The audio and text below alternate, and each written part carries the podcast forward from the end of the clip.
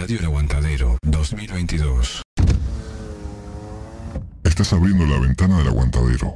Subí el volumen.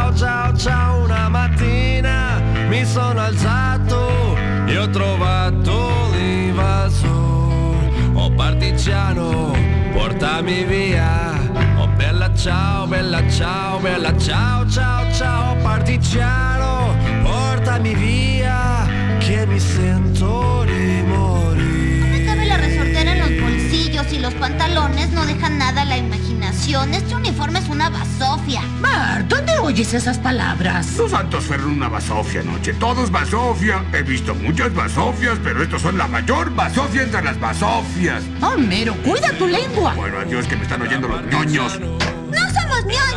¿Y por qué se visten así? ¡Nos obligaron! ¡Ay, nos obligaron! ¿Y por qué se dejan? Deben actuar como yo y mi equipo. Los futuros campeones nacionales. Ya nada podrá parar.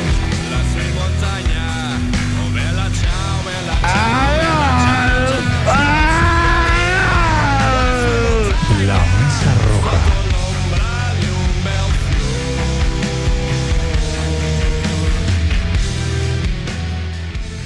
Haz algo. Todo esto es culpa tuya. Tú tienes tu estúpido programa. Cúlpame a mí si es preciso, pero no hables mal del programa. El programa es roca sólida. El programa es perfecto.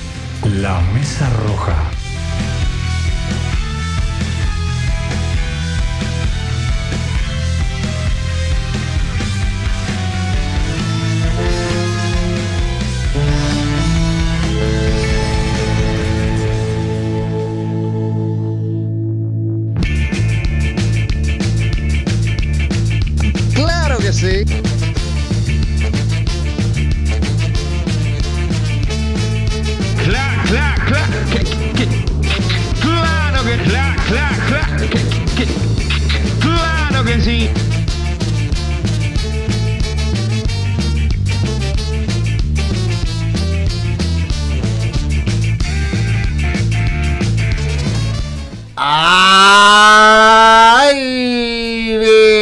Programa número 63 de la Mesa Roja. Cuando menos te lo espera, cuando pasan 13 minutos de las 5 de la tarde, le doy la posta a mi querido Martín Silva. ¿Cómo estás, querido Tincho? Buenas tardes a todos, claro que sí, programa número 63, como bien dijiste tú, Rocco, de la Mesa Roja.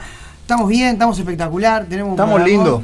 Estamos, estamos Como dice chelo, el Tole. Estamos chelo, Estamos chelo. diría el muchacho este. Eh, Estamos ready. Buenas Bueno, tardes yo- a todos. ¿qué Estamos rojos. ¿Cómo andás? Bien, ¿y ustedes cómo están? Todo tranqui. Bien, vamos, podemos- ¿Cómo estuvo ese Santa? Muy bien, bien. Ahora va a ser un cortecito. Voy a ir a, un, a tomar un poco de aire y Un ya corte y vuelvo nada que hacia ver el a programa. Laurita, bienvenida a la Mesa Roja como siempre, ¿cómo andás? Compañeros, muy bien, con mucho calor. Roja suplente, usted siempre acá, Siempre, aguantando siempre también el mostrador. do, haciendo el do. no ¿Vos, Roquito? Yo Espectacular. me va a explotar la cabeza.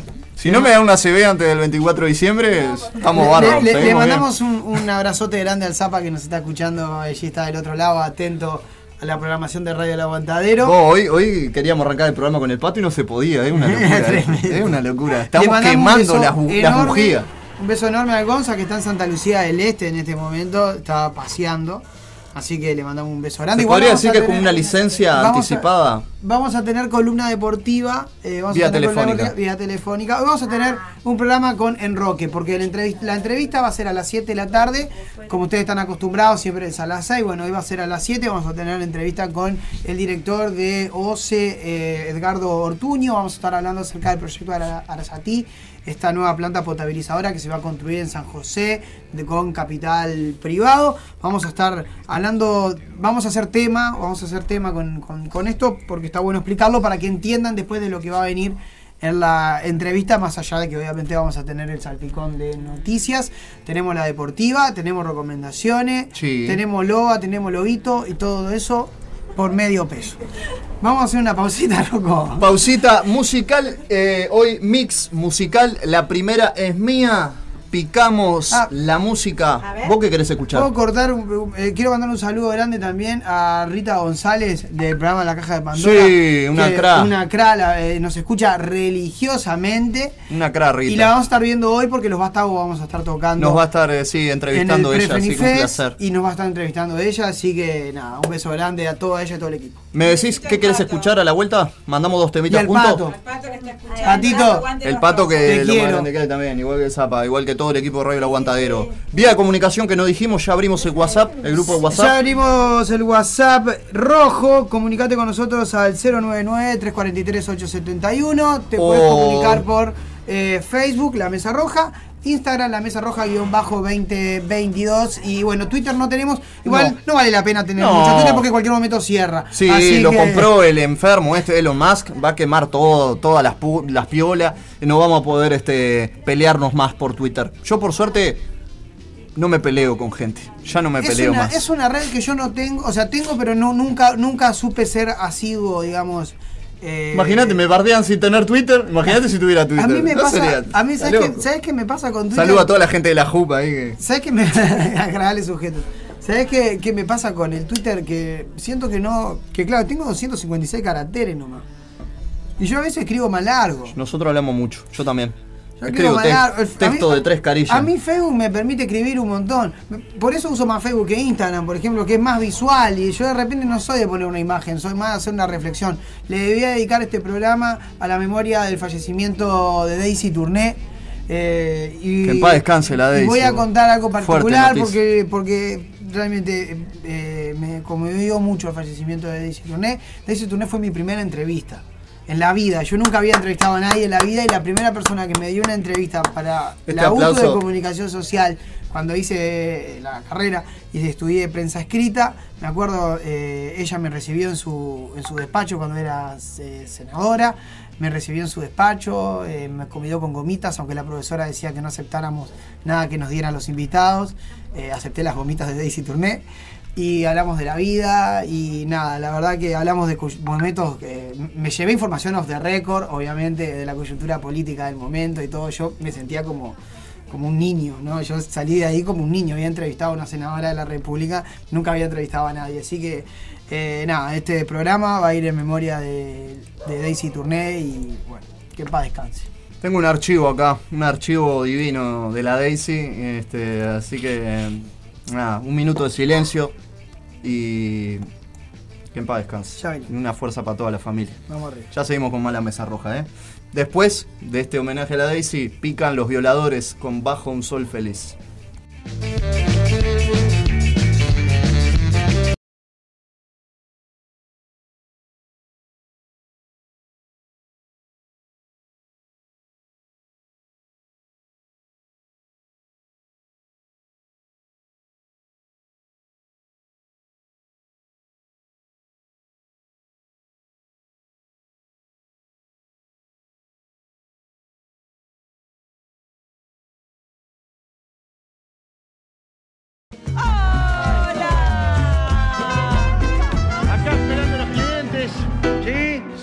¿Qué la puedo servir? Un taxi. Cara conocida. Mire, taxi no me queda, porque No están me todos con diga. el frío. Sabe que la gente usa mucho el taxi. Estoy llegando Pero tarde. La invito a La cantar Mesa Roja. conmigo una canción acá en la esquina Ah. para toda la gente que va pasando. Y dice así. A ver. Mira cosa. Caminito que el tiempo borrado, que juntos un día nos viste pasar. He venido por última vez, he venido a contarte mi mal. Caminito que entonces estaba bordeado de trébol y juncos en flor. Una sombra ya pronto que yo. Todo el mundo a ver. Desde que se fue, la casa también, triste vivo yo. Caminito amigo, yo también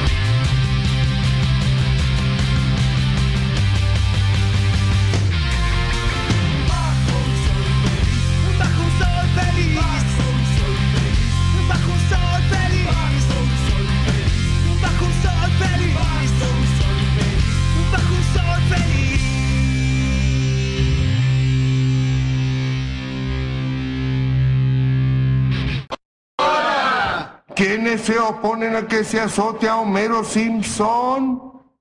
Yo. ¿Quiénes apoyan el regreso de Ray Patterson?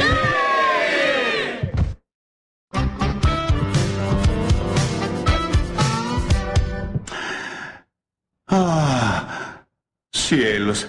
Escuchen, no me gustan los discursos, pero es tan agradable dejar que asimilen el desastre que han provocado. Lo arruinaron todo. Gracias. Adiós. ¡Qué congruencia! Tiene sangre de político. No, compa.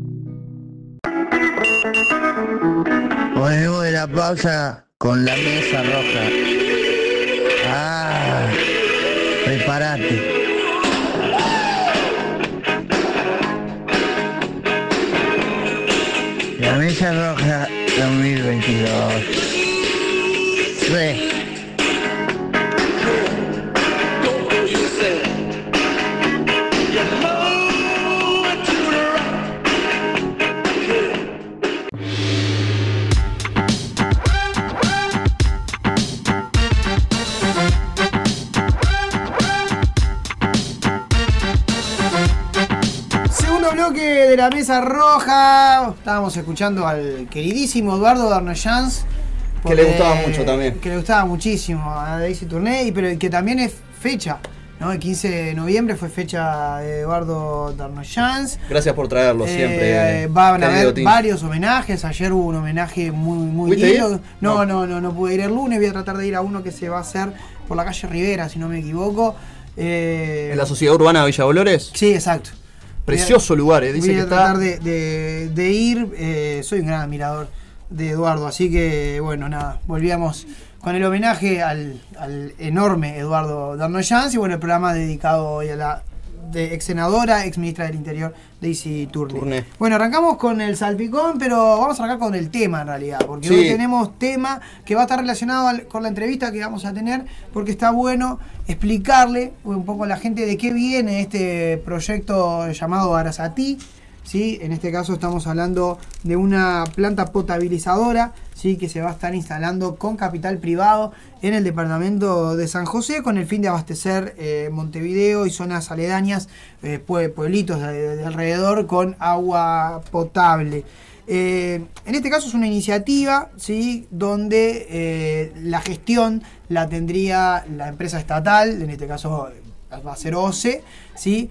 pero la financiación, eh, digamos, la inversión y la financiación y la gestión de la planta la va a tener, eh, en este caso, bueno, la empresa que gane la licitación, la cual se va a estar eh, abriendo, bueno, para que estas empresas, estos consorcios privados, presenten sus propuestas para ver quién va a ser la que va a instalar la planta potabilizadora. Vamos a tener a Edgardo Ortuño, sí, es- perdón, eh, en este caso director en representación del Frente Amplio de OCE, quien está, eh, en este caso, bueno, se opone al proyecto de ley. Bueno, vamos a estar, al, perdón, al, proyecto de la planta potabilizadora y vamos a estar hablando sobre el porqué de la oposición que tiene con respecto al proyecto y bueno, y demás consideraciones que ha hecho en la prensa en estos últimos días. Eh, en este caso, bueno, en principio sería una inversión de 200 millones de dólares, ¿sí? como decía, a cargo de inversores privados. Podría llegar a 500 mil si se aprueba eh, el nuevo plan de saneamiento, ¿sí? que ya está bueno, en proceso de aprobación. ¿sí? 200 millones de dólares que en este caso los pondría el, el consorcio que invierta en esta planta potabilizadora. Bien. ¿Estamos hablando de otro inversor del exterior? Entonces, sí, todavía no se sabe quién es porque se va a hacer el llamado a licitación, pero la planta potabilizadora va a tener gestión privada. Va a tener gestión Bien, privada. bien. El servicio lo va a brindar OCE, pero la gestión de la planta va a ser de la empresa. Y acá hay un tema muy interesante, ¿sí? que es el tema de, bueno, se habla de la privatización de OCE. ¿No? Eh, ya he leído en varios, varios comentarios y en varios portales eh, gente poniendo, bueno, que se privatiza OCE. Y, a ver, directamente no, no, no hay una privatización de, de- de la empresa. Lo que sí está ocurriendo es la tercerización de un servicio que perfectamente podría brindar OCE, pero que en este caso le estaría dando ese negocio a capitales privados. OCE es, según la Constitución, artículo número 47, inciso 3, que dice el servicio público de saneamiento y el servicio público de abastecimiento de agua para el consumo humano serán prestados exclusiva y directamente por personas jurídicas estatales, o sea, estamos hablando de empresas públicas. Bien, en este caso, OCE es quien debe brindar el servicio y lo va a brindar. Por eso es que le hacen como una especie de monia a la ley. Claro. Traen una empresa privada para trabajar con capital de OCE, pero como servicio lo brinda OCE, no lo brinda la empresa privada, no hay una violación del artículo 47 de la Constitución. Bien, dice el modelo nego- de negocios Que no es lo que se hizo con, con este con Catuandati, por ejemplo. No, eh, lo- con lo de Catonati en realidad es una eh, cesión del, del 80% de los derechos del, del puerto. Hay un 20% que pertenece al Estado. Entonces ahí hay, ahí en realidad es, ahí es, es distinto. Hay como quizás podríamos decir una casi privatización del puerto, pero también eh, hay como echa la ley, echa la trampa, ¿no? Hay, siempre hay algún lugar por donde buscarle la vuelta. Yo no recuerdo en qué entrevista, pero creo que fue con Betiana Díaz, donde se habló un poco de que ella, ella más o menos nos, nos contaba que, que había muchas propuestas de, que- de empresas que, que son públicas y que querían ser privatizadas. Que primero se habló del puerto, ahora se está hablando de OCE, también se había Sí, hablado no, de Antel. Y ANCAP, y ANCAP, por supuesto. y Sí, de Antel sí. también se habló. Exactamente. Además, bueno, está el tema también del plebiscito del 2004, ¿sí? Donde, bueno, se, se reafirmó que el servicio de agua lo tiene que brindar OCE. Hay un tema ahí con la empresa privada que brinda el servicio en Maldonado, por ejemplo, creo que es Aguas del Este. Pero pues eso es para otro programa. Bien. Bien. Eh, bueno, según el, el presidente, bueno, en este caso el proyecto está, eh, está amparado en el artículo 47, inciso 3, que no hay una violación directa, de, de- no sé, no hay una violación de la Constitución, por lo que no es anticonstitucional el, digamos, el proyecto Arasatí. ¿sí? Y bueno, el modelo de negocios tiene que ver con que un privado diseña, financia, mantiene y construye la infraestructura que queda para el, eh, el- en este caso, que queda para el uso de OCE. Bien, el privado es el quien va a diseñar, va a financiar, va a mantener y va a construir la infraestructura que luego quedaría para OCE. Bien, hasta que, bueno, en este caso, hasta que no estén estas cuatro etapas terminadas, o sea, la etapa de diseño, financiación, mantenimiento y construcción, no va, el Estado no pondría un peso en la obra. Hasta ese momento solo va a poner la plata el inversor privado. Bien. Bien, pero, pero acá hay una cuestión, ¿sí? que es, luego lo va a explicar mejor Edgardo Ortuño, obviamente, pero esto le costaría a, eh, OCE una inversión de 40 millones de dólares anuales que le tendría que pagar a la, em- digamos, en este caso OCE a la empresa para poder hacer uso de la planta, o sea, para poder brindar el servicio que tiene que brindar OCE para que no quede por fuera de la Constitución. Bien, entonces eso le costaría al Estado uruguayo, a OCE, unos 40 millones de dólares anuales. ¿sí? Según el presidente de OCE, Raúl eh, Montero, se habría mostrado eh, preocupado por el abastecimiento de agua potable en la zona metropolitana. Y bueno, eso es el motivo por el cual, eh, manifiesta él, que es el motivo por el cual realizan esta, este proyecto, que bueno, luego va a ser llevado a licitación.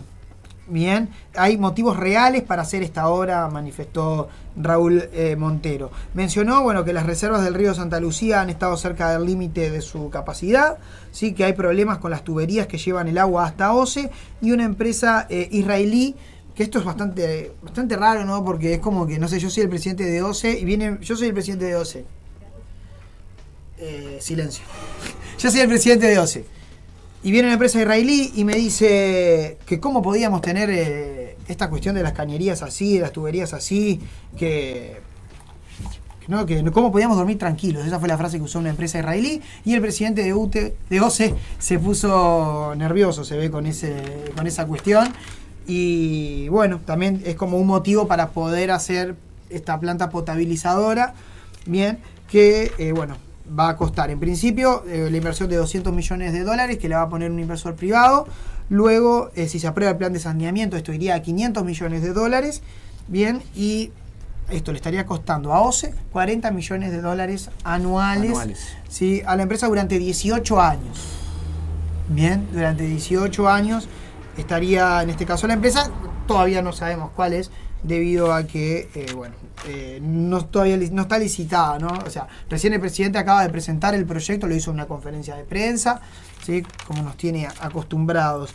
Ortuño manifestó rechazo, obviamente, el director del Frente Amplio dentro del directorio de OCE, ¿sí? Manifestó cosas como, bueno, que se había aprobado sin transparencia, se harán menos obras con la gestión privada, la obra de 300 millones de dólares, 300 millones de dólares más cara si se la hiciera la misma OCE. Eh, OCE operará y pagará 40 millones de dólares por año al consorcio propietario de la planta por di- disponibilidad de la infraestructura ¿no? durante 18 años.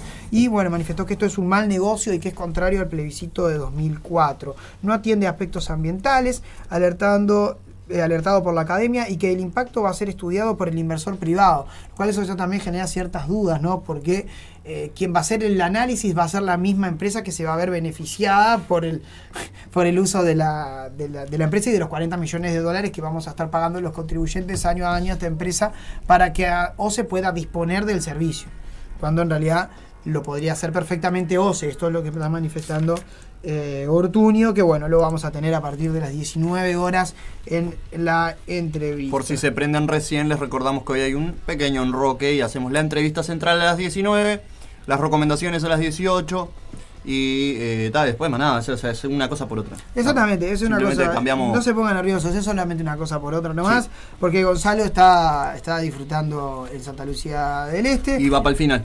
Exactamente, eh, eh, va, no, Gonzalo va a las 18. Ah, pensé que iba yo, bueno, está. No, va Gonzalo, vos y después la entrevista. ¿Está? Eh, Completito. Completito. Y después la entrevista a las 7 de la tarde con Edgardo Ortuño. Bueno, ya pasamos eh, al, al salpicón de noticias. Nomás. Le vamos metiendo. Bueno, renunció Astori al Senado eh, el día martes debido bueno, a problemas de salud. Eh, recordamos ya Danilo Astori tiene 82 años hace tiempo que no, no- no está óptimo en su salud, pues no, no se siente en sus facultades, por lo que presentó la renuncia al Senado, la cual fue votada por todos.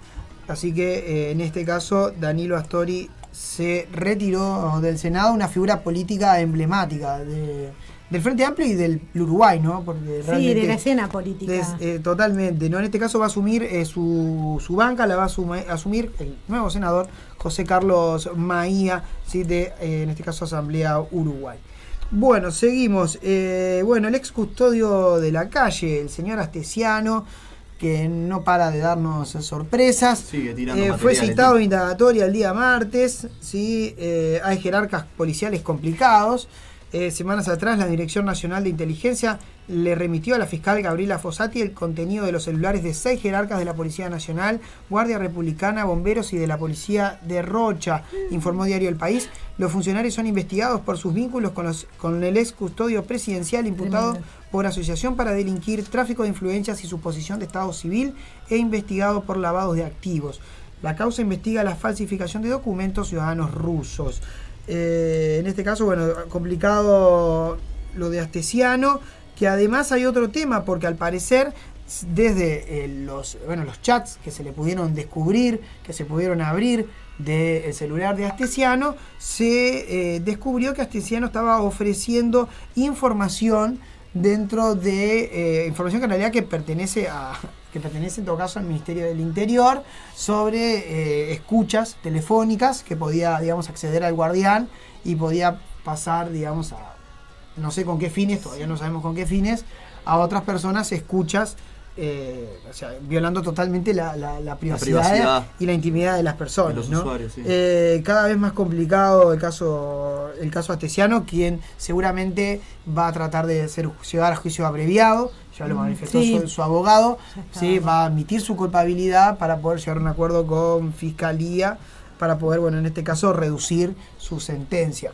También hay un tema también con Astesiano, ¿sí? que entre semana, esto creo que fue ayer, si no me equivoco, eh, se descubrió un WhatsApp que le mandó al expresidente Lacalle Herrera, donde lo llama de jefe. Eh, Vamos a leer la nota, en este caso del agente M24. La Fiscalía General de la Nación analiza 1.300 mensajes recuperados del celular del ex jefe de custodia. Y entre uno de ellos había uno que decía, eh, bueno, eh, en este caso lo saludaba, jefe, soy el Fibra, feliz cumpleaños. Le escribió el pasado 13 de julio con el motivo del 81 aniversario del ex mandatario en la calle Herrera. El Fibra. Soy el Fibra, que es como que, que claro, porque es musculoso, capaz que, Claro, que el está fibroso, el fibroso. fibroso. Eh, El que- fibrón. ¿Qué? Que, usamos, ¿Qué- qué- eh, que usábamos en el liceo, el gordito aquel. ¿Los pasaportes eran de fibra? No ¿Serán sé. de fibra los pasaportes? ¿De fibra de vidrio? Otro. Malísimo el chiste, pero bueno. Tuvimos un ratito para... Como comunicador soy un buen chistolo. Eh, jefe, soy el Fibra, feliz cumpleaños, le escribió... eh, al- Tremendo. Tremendo, tremendo, tremendo. ¿Así le, así le habló a Astesiano? Sí, Astesiano a la calle Herrera.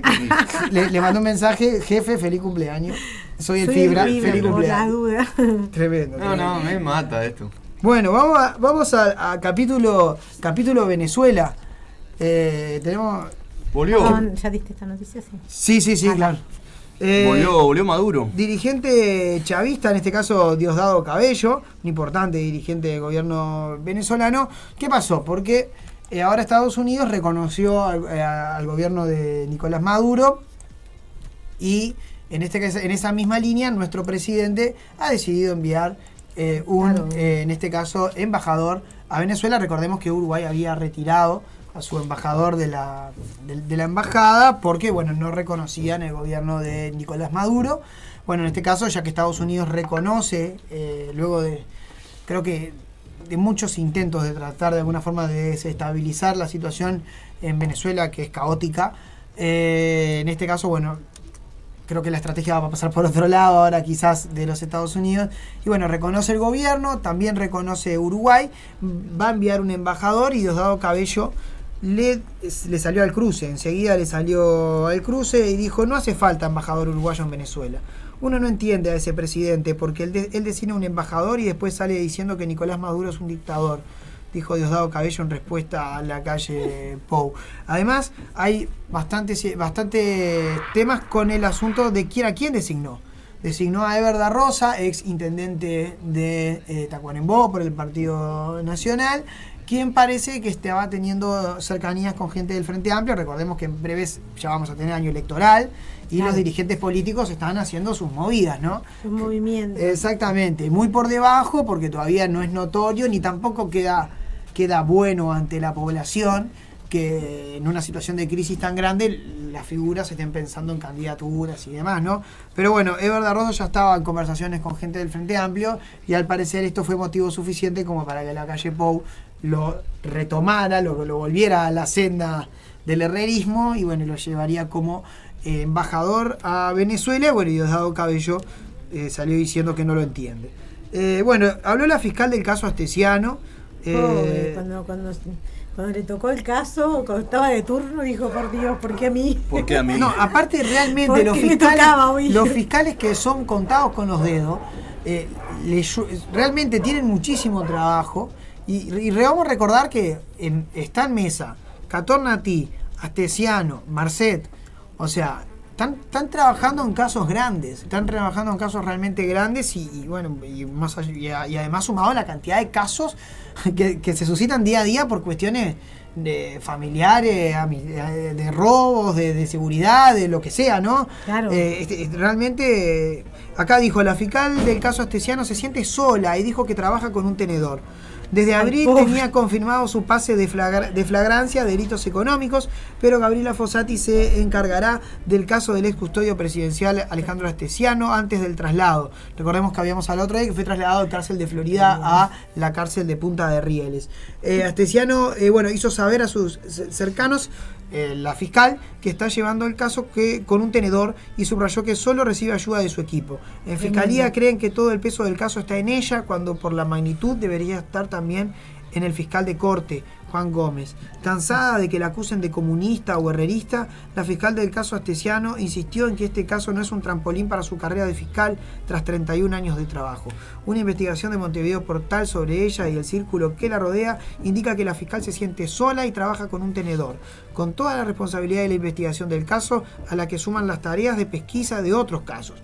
De hecho, recuerda la nota este 21, comienza su turno y deberá encarar la investigación de los casos que surjan.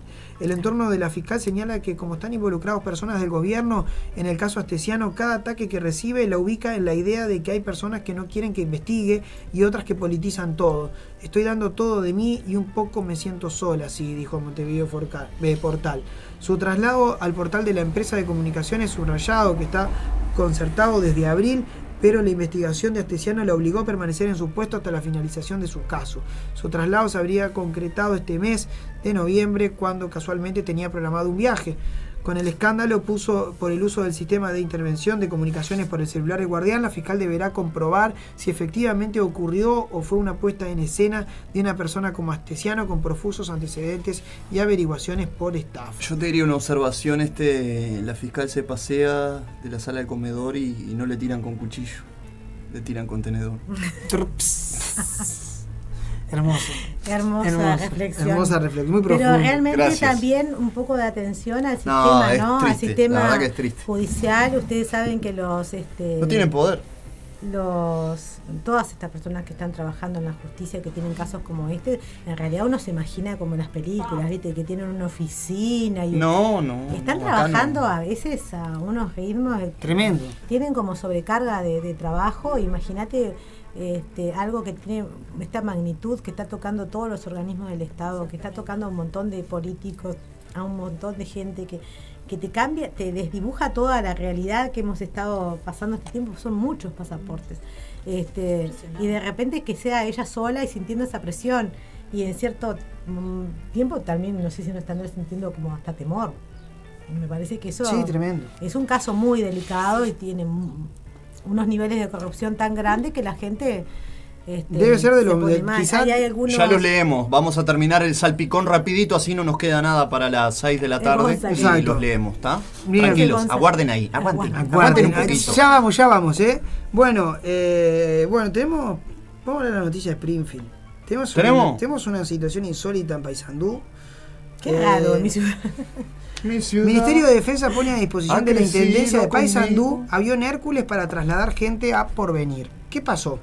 Debido a la imposibilidad por parte de la Intendencia de Paysandú de inaugurar el camino a Pueblo Porvenir, que presenta serios defectos de obra en el tendido de carpeta asfáltica, el ministro de Defensa Javier García viajó a Paysandú y se entrevistó con el jefe comunal Nicolás Olivera, poniendo a disposición el avión Hércules para el traslado de vecinas y vecinos y mantener así a la población conectada en ambas localidades.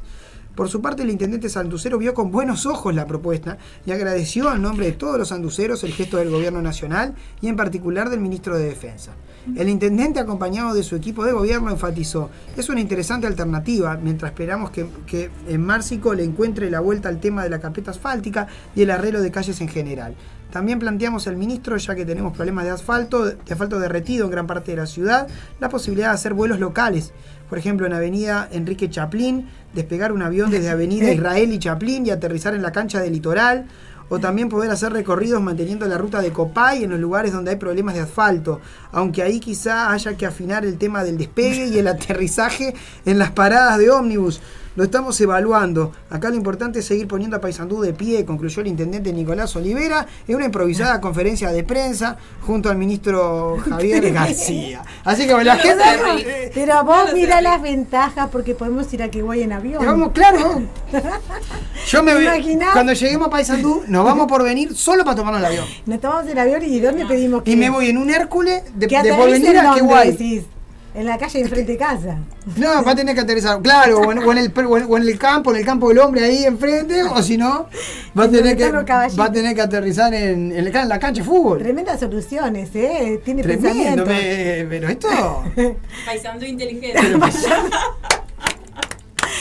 esta mi ciudad es con todo. Ah, mi tía Homero, viva mi país, mi país, no, tremendo. medio- Esta fue medio complicado, la, nos dice la noticia Springfield. eh, tiene una cortina muy especial de Ponela, por la favor, cadena por- del ojo de Springfield. Eh, sí.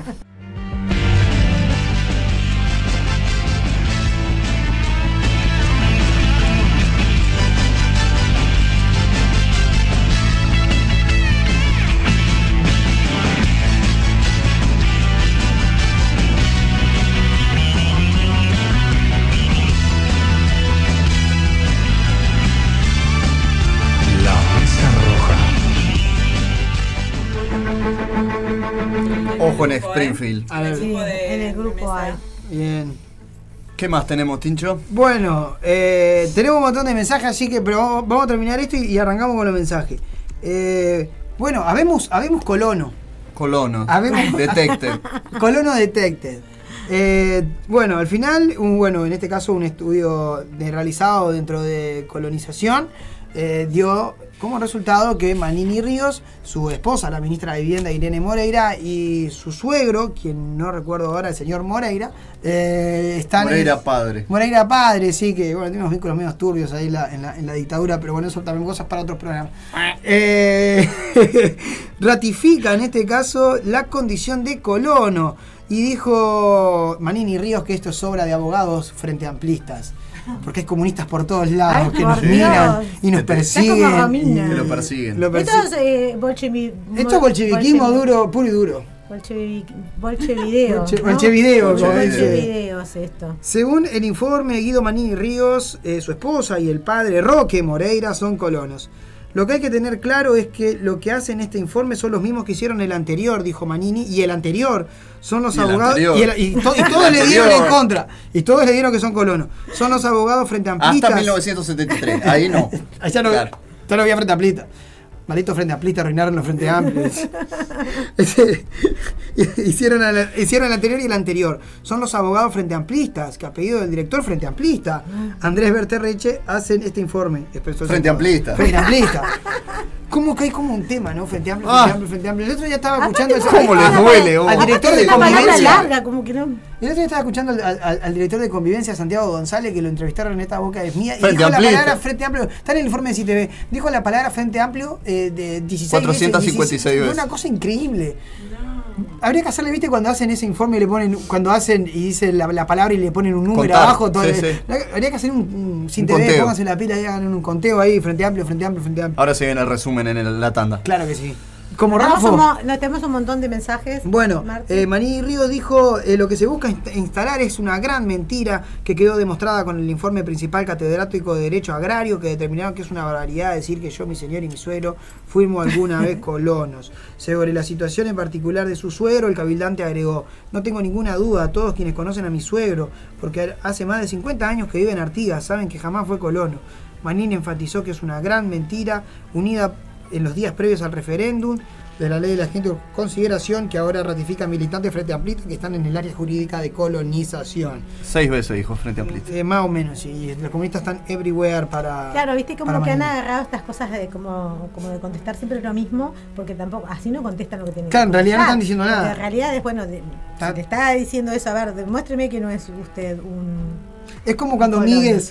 Está muy bien hecho, lo hace Camarota cuando hace el personaje de Miguel. Cuando le dicen, tráeme las pruebas. Entonces, tráeme vos las pruebas. Tráeme Tráeme, vos vos las pruebas. pruebas de que no es así. Claro. Es buenísimo. Es, es- Es es- una táctica que, que me doy cuenta de que está muy, muy de moda. Muy de moda. Para hostigar bastante. Yo, yo hablo mal de vos y vos tenés que co- y vos tenés que confirmar Cuando que vos te- vos te- tenés que confirmar que yo que yo no tengo razón. Claro.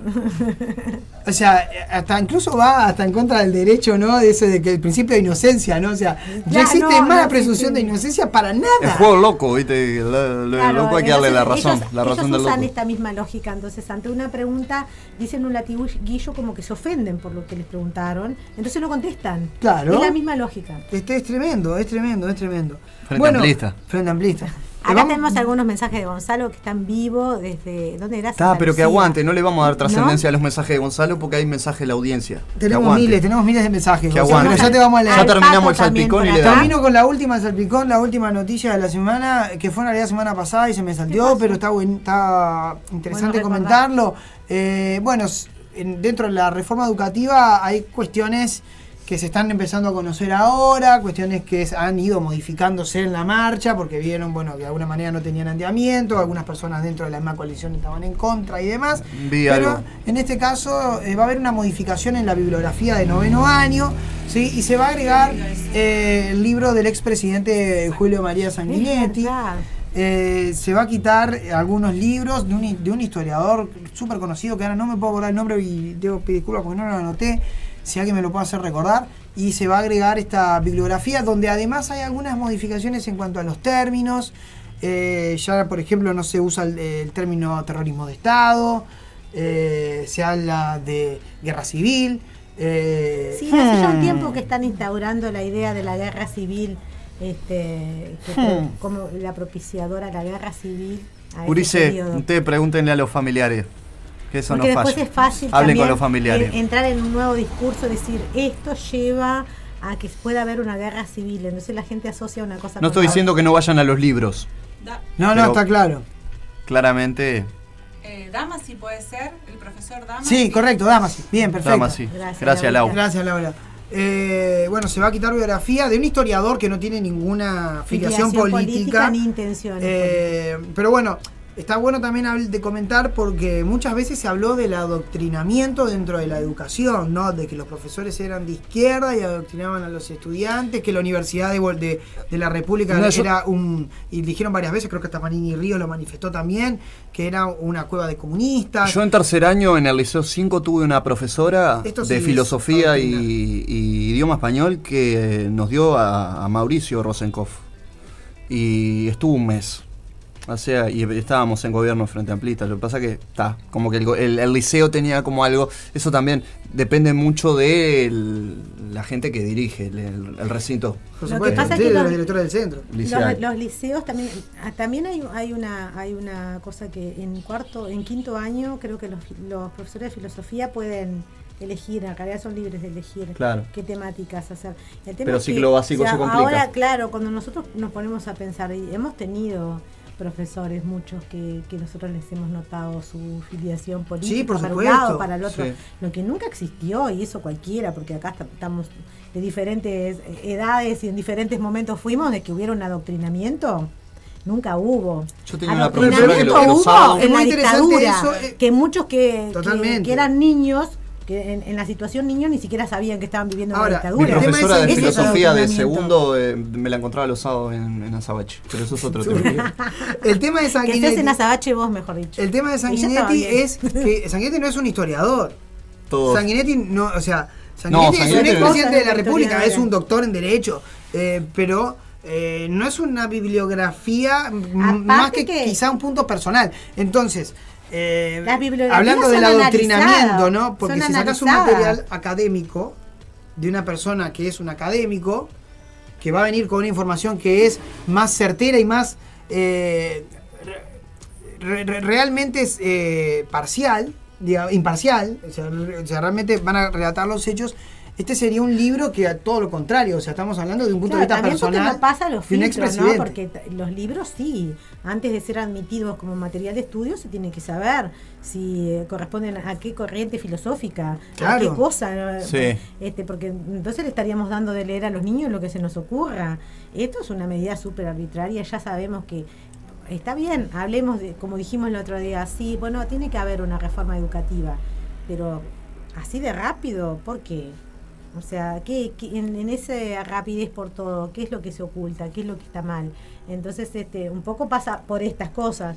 Admitir un libro, ¿quiénes más dijeron que estaba bien? O sea, se llamó a un grupo de, de personas, sociólogos, alguien que admite para decir, bueno, esto es No, no, nadie. esto importa. O sea, la opinión, la opinión, porque esto no es un, como no es un historiador, sería la opinión de Sanguinetti con respecto a la, a la historia. Totalmente. Foto. Momento fotográfico. Y Salió la foto en santos vivo. en la mesa. Ahora sí, Gurice. Bueno, mensajes, sí. saludos, chivos, todo lo Cerramos que el salpicón de noticias, gente. eh, Bueno, así que bueno, en, cuarto de liceo, o sea, en realidad noveno, que vendría a ser lo que hoy en día es cuarto de liceo, va a estar esta bibliografía. Y les recuerdo que la eh, reforma educativa se va a implementar- empezar a implementar a partir de 2023. Detalle importante: eh, este año, por 2022, no se van a tomar en cuenta las faltas. Opa. Bien, y eh, no van a haber exámenes.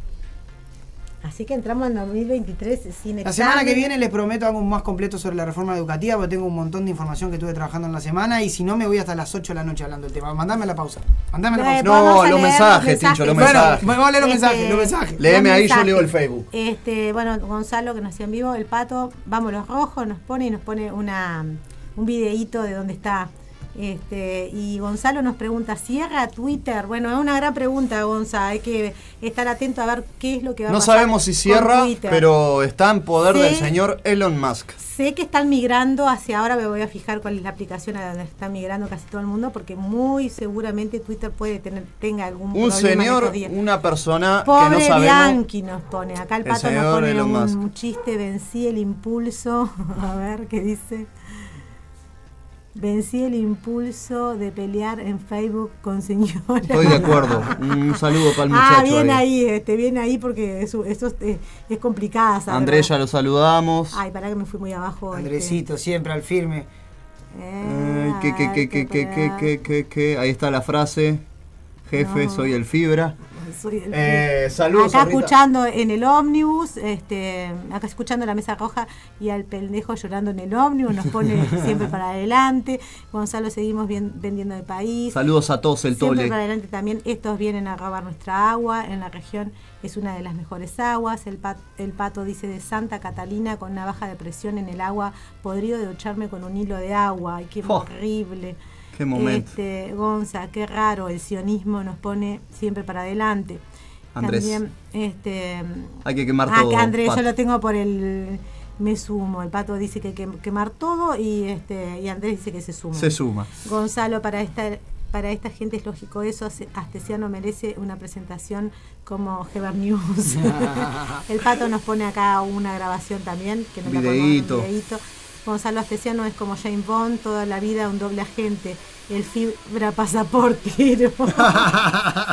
Acá me pone el pato. Tincho, la audiencia, Tincho, dale cabida. Dale cabida a la audiencia. Dale, Tincho, deja de hablar. Tenés soy el pato. tripa, llevo eso, feliz año. Nos pone una captura acá. Laura nos manda una captura de pantalla que no sé si Claro, mira, acá me pidieron que diera vuelta la cámara, en horizontal.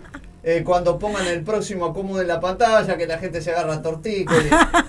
Programón, dice Liz Vica. Rita González vuelve a mandar saludos. Grande, Rita. Y el Gonza dice, aguante la mesa roja, aguante vos. Bueno, gracias a Lagarto. todos que están ahí escuchando. Tremendo, tremendo. Es mucho- un mensajito para el Santi y el Tole que nos están escuchando. Sí. Hay toque, Urice. Nos vemos en un rato. Nos vemos en un rato. Lo Vengan basta, pa' acá. Lo basta con el Pre-Fenifest.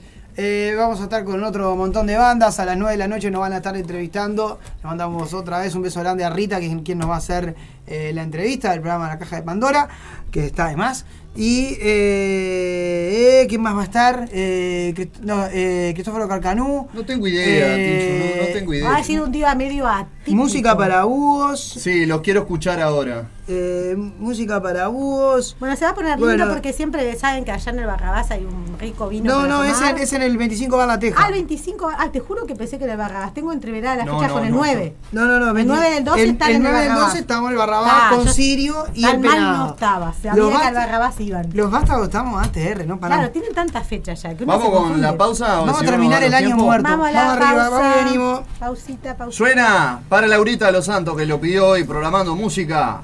Higher Ground UB40 en la mesa roja. Ay, qué lindo cómo vamos. Y a la vuelta, corte. música para búhos con dos caras de lo mismo. Ya seguimos con más La Mesa Roja porque la Mesa Roja no duerme. Descansa, Urice. ¡Ah!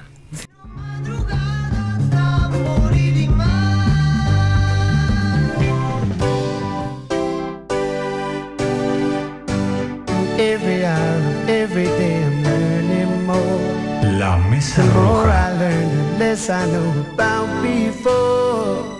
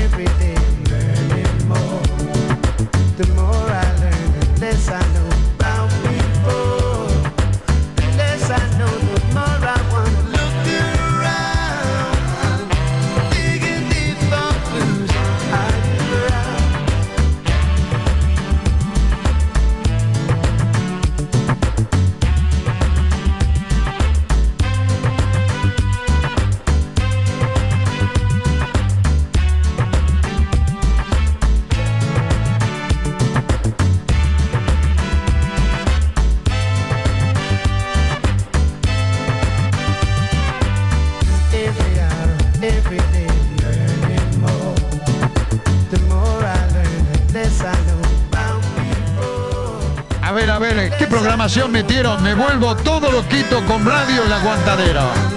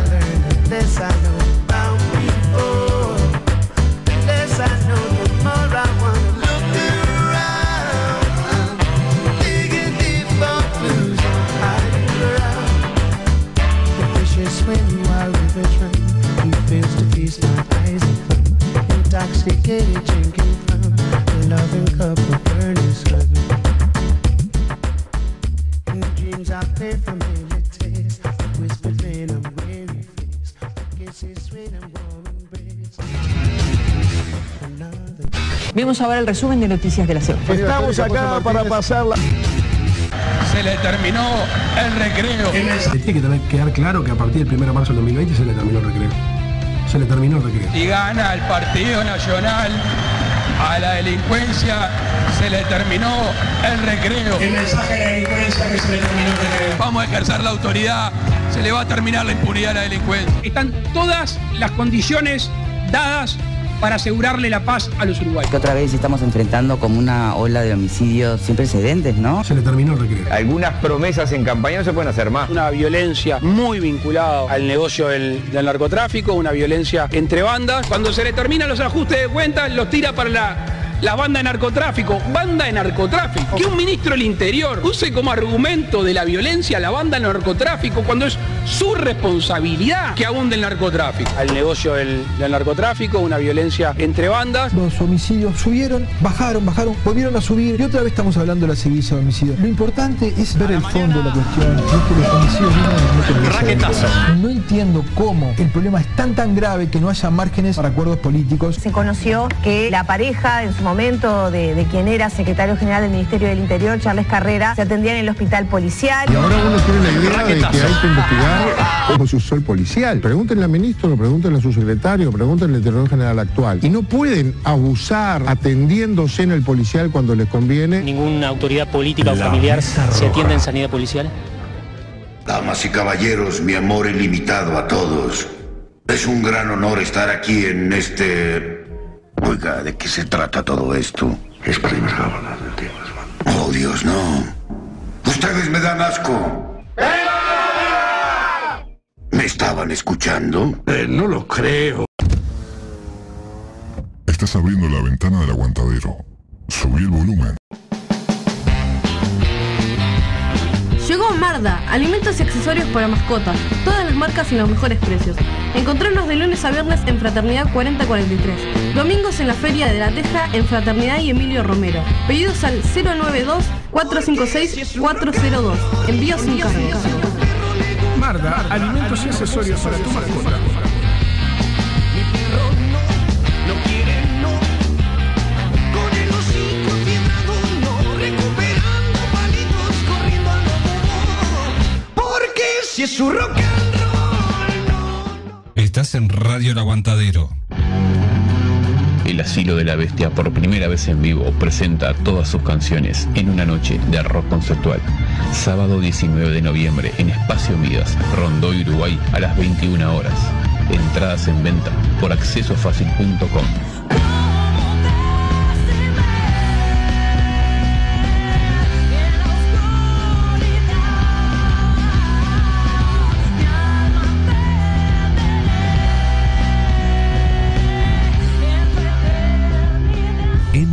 de plagiocefalia posicional e hidrocefalia exterior. Necesita de la ayuda de todos para poder viajar a Estados Unidos y realizar un tratamiento en una clínica especializada. Para colaborar con Emma, Bro Caja de Ahorro Pesos número 000 87 1505 0001 Caja de Ahorro Dólares número 000 87 1505 00002 y Colectivo Habitat número 123 716. Desde ya, muchas gracias. Estás en Radio El Aguantadero. Radio El Aguantadero 2022. Estás en Radio El Aguantadero, la radio online del rock de Uruguay. Hace frío, no tengo ganas de salir. Sábado, de coso, se apuntaba un- algo calentito para tomar y, y pone la radio el aguantadero y aparece la voz de Martí Silva, Cecilia Fan, Gonzalo Rodríguez, el Rocco Martínez y el equipo de la Mesa Roja, quien les habla, Leandro Richards. Glamour, toda emoción. No hay frío que valga.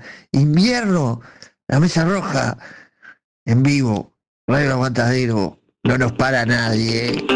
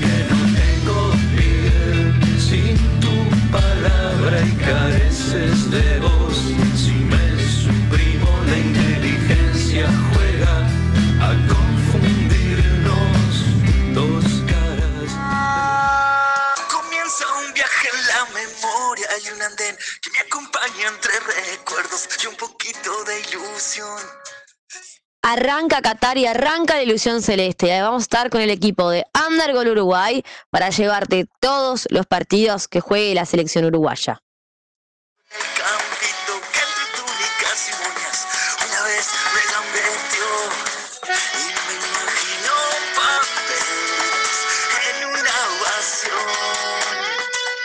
Con los relatos de Gonza y todo el equipo de Undergol estaremos en el debut celeste el día 24 de noviembre a las 10 de la mañana contra Corea del Sur.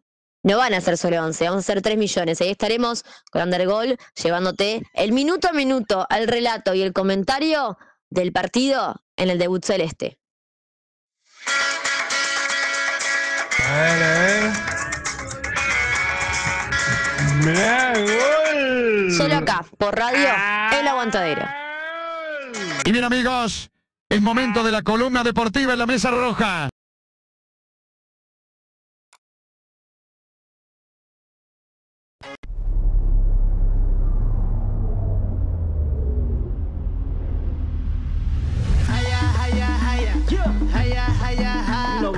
Dale, dale, dale, dale, dale, dale, dale, allá. Allá, allá. Gonzalo Rodríguez no está en Qatar, pero está En Santa Lucía del Este. Claro que sí. Divino. Perdón. Me retiro, me Hay, retiro. hay arena, pero no es de desierto, precisamente. Claro, la gente no sabía que yo no estaba en Qatar. No, bueno, buenas tardes a todos. ¿Cómo están? Bien y bien, ya Gonzalo. quemaste todo hace rato. Vos ya. estás mejor que nosotros porque estás en un balneario en este momento disfrutando de un bellísimo día. Mandé una foto intercambiador con el colo, ahí, cualquiera. Sí, sí, no, podrías haber mandado una foto de un paisaje. Ahora, ¿de dónde estás ahora? Tenía que mandar camello. Pero lo que pasa es que no quiere que sepamos bien. Claro, no dónde quiere que está. sepamos dónde está. Camello, no el Ah, colo. Ahora me caen Otros camellos. Porque bueno, vamos a contar, bueno, Uruguay ya, está, ya llegó a Doha, ¿verdad? Es verdad. Eh, la delegación celeste hoy y esta mañana llegó a Doha, están todos, casi todos completos, porque bueno, eh, lamentablemente falleció la mamá de Sebastián Sosa, el Celino, pero va a volver a, a reintegrarse a la selección, y el otro que está en sanidad, eh, que está haciendo la recuperación y que ha hecho unos minutos ahí de fútbol, ha sido eh, Araujo. Eh, como decíamos con Martín la otra vez, para mí un gran error llevar a Araujo. Tiene otros mundiales para jugar, tiene 23 años. Sí, coincido. Pero bueno. Este, ¿Hubo entrenamiento ayer, Gonzalo? ¿Eh? Hubo entrenamiento ayer porque la selección no entrenó el jueves por el tema de la mamá de Sebastián Sosa y se planteaba que la selección podía, eh, eh, digamos, entrenar en el día de ayer porque al parecer tenían libre. Eh, En, reali- en realidad eh, la selección llegó y hizo físico. Bien. No, hizo un entrenamiento físico. No, llegó así, ayer, ayer a la tarde entrenaron, que se pudo, bueno, estaban, yo sigo a los a lo, a lo- estos locos que están en la televisión, que son los que están más ahí, y dijeron que bueno, que habían podido filmar 15 minutos este, del entrenamiento, porque eso es disposición de FIFA, solamente 15 minutos de entrenamiento se puede filmar, el resto este, no se puede filmar. Eh, disposición de FIFA que también hay ciertas restricciones que a la gente no le gusta, como por ejemplo no se va a poder vender cerveza en los estadios. Ni en los alrededores. No, eh, ni en los alrededores, exactamente, no se va a poder tomar alcohol previo al partido, no sé cómo van a hacer los hooligans. Hay, los hay como lugares específicos donde la gente puede sí. ir de chupindingui, pero... Dice que te quedas ahí después. Pero sí, claro, o sea, eh, son lugares específicos. Bueno, y no sé cómo van a hacer los, los hooligans y los argentinos, no sé cómo van a hacer con esta restricción. Pero Tremendo, tremendo. Aparte hay un montón de hinchas de, ma- de, de gente de Bangladesh y no sé qué, hincha de Argentina, por ahí rarísimo todo. Sí, sí, sí. eh, muy, vi mucho, mucho argentino con negrito con pelo lacio. Eh. Es Rarísimo, sí, sí, mucho, Ah, no mucho, argen- así, mucho ¿no? argentino árabe.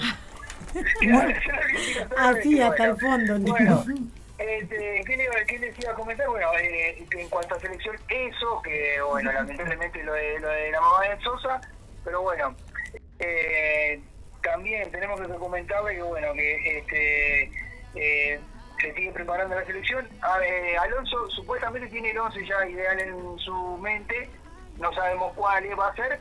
La única duda creo que va, va a pasar por el lateral derecho, que eh, si no es Martín Cáceres, es este, alguno de los dos laterales que llevó. Para mí, Eh, para mí va a jugar con el pelado Casi. Para mí va a jugar con el pelado Cáceres también. Va a poner a Cáceres y a Godín, va a poner a los dos. Sí, sí, sí, sí. No, no sé si Godín, pero sé que Cáceres va a jugar, para mí, de lateral derecho. Y el otro, lo- las otras dos, bueno, la saga había alguna, alguna duda, pero me parece que capaz que sí, capaz que pone a Godín junto con, con Josema, porque son los que ya hace más tiempo que se entienden y que vienen jugando juntos. Este, hay una posibilidad para cuates ahí, por la duda que... Para mí tendría, para mí tendría que ser Cuates con Josema. Con Josema, totalmente. Yo para mí sería... De fútbol, lesionado y ya los últimos partidos que estuvo en la selección se lo notó lento, muy lento. No, no, y, a- no, y aparte, bueno, jugó 15 minutos nomás de este mundial, ¿no? Eh, que, cosa que debería tomar en cuenta el entrenador. Pero bueno, vamos a ver cómo, cómo para, cómo plantea. Hay mucho problema en la saga también, ¿no? Vamos a decir que no la tiene fácil. No, no, no, obviamente no, pero viste que último mundial, yo que sé, juega Suárez, juega Suárez, juega Cavani, que no sabemos en realidad, pero supuestamente sí, Cavani está media en duda también, por el tema del tobillo, que Sí. lo a traer, pero supuestamente llega, este, y bueno, y el resto del plantel está casi todo completo, este, eh, no tuvimos, tuvimos la suerte de no tener que cambiar a nadie, como le pasó a Argentina, cambió dos jugadores, eh, de, de último momento se citaron a Ángel Correa y a otro jugador por lesión de, de dos jugadores argentinos. Correcto. Y bueno, y tenemos ahí eh, esta- esa, esa situación. Con respecto fuera del mundial, bueno, eh, y hay un montón de jugadores relacionados, ¿no? Hay una lista, la misma lista que teníamos la otra vez, se le sumaron estos dos argentinos y eh, José, José Luis Gaya de España, ¿no? Que seleccionó. Este, y bueno, eh, así que bueno, y después lo otro, eh, eh, Francia está en problemas porque tiene cinco bajas a esta altura, con Kanté, eh, Iñani, Pogba, Kimpembe y Nkunku. Cinco jugadores que se le bajaron a la, a la selección francesa, que es la última campeona, ¿verdad? Bien. Bueno, eh, en cuanto al fútbol local, tenemos un poquito para repasar que Ignacio Iturralde dijo en declaraciones sorprendentes que eh, si no pasa nada, en breve seré el entrenador de Montevideo City Torque, es el club uruguayo, ¿se acuerda que le daba Exactamente. eh, pero bueno, este, el nuevo DT de Boston River se llama eh, Daniel, eh, ah, no, agarró como el técnico Daniel Faría, que no es el técnico de la selección de Venezuela, hacemos una fe de rata, nos confundimos todos, es el hermano, en realidad el que viene, Bien. y tiene a Bogosian como ayudante técnico y preparador físico a Isaac Ramos. Bogosian, Bogosian, ¿quién? ¿El jugador? No. El jugador nacional, sí, el ex El ex Cerro Nacional. El muchacho ese que era super alto, me acuerdo. Exactamente, sí, bueno, fue el que el, penal, el, el, el tiro libre del chino Recoba, ¿te acuerdas? Sí. Exactamente, bien. Bueno, eh, Después tenemos que Emiliano Techera y Matías Fratia no siguen en, en Wander, mucho gusto igual. Eh, el Atlas de México contrató a Brian Lozano, el jugador de Peñarol, que bueno, este huevo tuvo muy poco, en realidad, eh, me- menos seis meses, ¿no? Y se No fue. sé, vino, vino porque al parecer estaba mal, que bueno, estaba su- sufriendo una situación complicada. Vino acá, al parecer nunca lo resolvió porque en la cancha nunca demostró que estuviera bien. Claro. Y se volvió a ir, no, no lo entendí. Sí. Nunca resolvió la situación, pero se fue. Pero se fue, vino, pasó discretamente por Peñarol, eh, muy discreto su paso por Peñarol. Sí, obviamente. Bueno, después tenemos a Damián Santín que asumió la dirección técnica de Fénix, ya que Payas dejó de ser el entrenador este, en estas semanas. No, no por, por mal rendimiento de Payas, sino que pa- aparentemente tiene una está haciendo de oferta y bueno. Sí. Aparentemente. Gonza, ¿qué sabes de Marcelo Méndez para Peñarol? Marcelo Méndez eh, supuestamente es el candidato más fuerte en este momento a Peñarol. Mientras tanto que en Nación, eh, a Peñarol, bueno, en un momento se habló hasta de Diego Aguirre en un momento, ¿no? Que habían, querían limar a pereza con el entrenador, el Mirá. entrenador Carbonero, eh, habló de Mochila con él, habló también este eh, el presidente Rubio, Cedrés, todos hablaron con él, y él dijo, bueno, muchas gracias por hablar todos, pero estoy esperando una oferta importante de Europa, si no sale, vuelvo a Peñarol. Hay una, hay una página de Peñarol que es, parti- que es partidaria, eh, no es página oficial, ¿no? Que está publicando eh, jugadores que aparentemente estarían ofreciendo a Peñarol. Y en todo habla de que de, Marcelo Méndez. Marcelo Méndez le interesaría, Marcelo Méndez. O sea que esa, esa página lo dio como contratado. Yo no entiendo nada. Cada vez que la leo es como que. Lo que pasa es que en realidad, en realidad ahora la, la opción más fuerte es Marcelo Méndez por el hecho de que, eh, por la, la respuesta de Diego Aguirre, ¿no? Fueron tras Diego Aguirre, Diego Aguirre dio esta respuesta y el hecho, y el, bueno, quedó como el candidato más firme Marcelo Méndez. Yo para mí Aguirre está esperando que se ver cómo le va a Uruguay en el Mundial, ver cuánto va a durar Alonso y esperar su lugar en la selección. Eh, él quiere, él hace mil años que quiere ese, ese lugar. Bueno, quedó mal porque no lo llegó, ¿no? no tuvo, tuvo, estuvieron hasta hablando con él y todo, pero no, no, se fue Alonso. Sí. Bien. Después tenemos en Racing que asumió, eh, ya que no está más este eh, este actual, el que lo subió, que es este eh, Damián Santín, que asumió en otro equipo en, Fénix, el de Racing es Gustavo Fermín, que es ahora Fermani, que es ahora el nuevo entrenador de, eh, Racing. Y eh, bueno, sobrenombres, como decía recién en Peñarol, eh, el que está sonando fuerte es un jugador que se llama Rodrigo Fernández, un jugador que juega número, número 5 en el Santos. Incluso ya ha habido Sí. contactos con su este, representante. Lo que hablamos el otro día, Peñarol va a tener que poner la plata ahora. Sí, sí, sí, sí. sí. Es el último año que tiene Rubio para levantar esta imagen y no perder y no quedar pegado en la próxima lesión. Exactamente. Bueno, después el Nacional, eh, increíblemente, y esto lo digo ahora, Ceci, este año no le ganamos a nadie. ¿eh? Lo digo ahora. A ver, así nomás. ¿Es cierto que el presidente de Ucrania va a dirigir Nacional? No sé si es cierto. Eh, Puede ser real que en este, este momento. ¿Viste que los apellidos son igual, son parecidos? Es el Iski. No, no, es. No, no, este es ruso, sí, claro, es ruso. Es, Zelinsky, el, el presidente de Ucrania. ¿Cómo es el técnico? Eh, es igual. Es igual. No, es el es mismo. igual, es un disparate. Otro ruso más. Este, y este. Este le habrá dado el ¿cómo pasaporte llegó? astesiano. ¿Cómo llegó hasta acá, eh?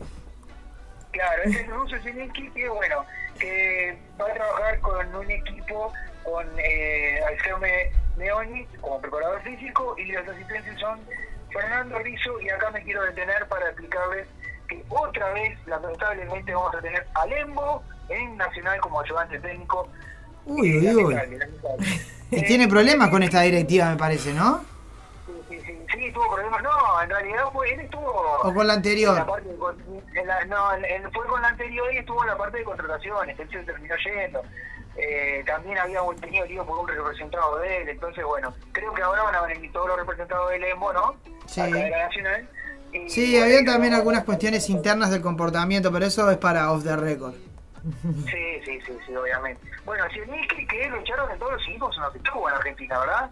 Viene de ser, de ser, eh, destituido de, de estudiante de La Plata. O sea, todos los últimos, eh, su máximo logro fue haber de, haber este, descendido a River a la B con Belgrano. O sea, fue el técnico que, que, que fue el técnico que se fue a la B con River. No, no, fue el técnico que descendió a River. Ah, que, Sí. que ganó, que dirigía Belgrano. Claro, el técnico de Belgrano que le ganó a River para descenderlo. Ah, bien, bien, bien. Pero en Belgrano también lo echaron. Mirá, Es su único, su único récord. sacale captura, por favor. Y después de haber ganado una Copa Copa eh, Argentina eh, con, con, con Belgrano, nada más. Lo único que tiene sus saberes, entonces, bueno, me parece que Nacional esta, esta temporada, eh, rápida, eh, ni voy a mirar el la Nacional, obviamente, para no calentarme la cabeza directamente, ni lo voy a mirar, ¿no? El fútbol, el estilo de fútbol de Zielinski es más tipo el eh, más tipo el Guti, ¿no? ¿Puedo Más de más físico, ¿Puedo eh? Ah, menos están pidiendo la palabra acá. no, el fútbol, el fútbol de, de él, evidentemente... porque a mí me invitaron una nota, no sabía que era deporte. A mí no me interesa el fútbol. Pero eh, evidentemente no, eh, no, no, no rinde su fútbol porque por algo lo echan de todos lados. O sea, no, no le va bien en las campañas que hace. El único equipo que rindió fue el Belgrano de Toro.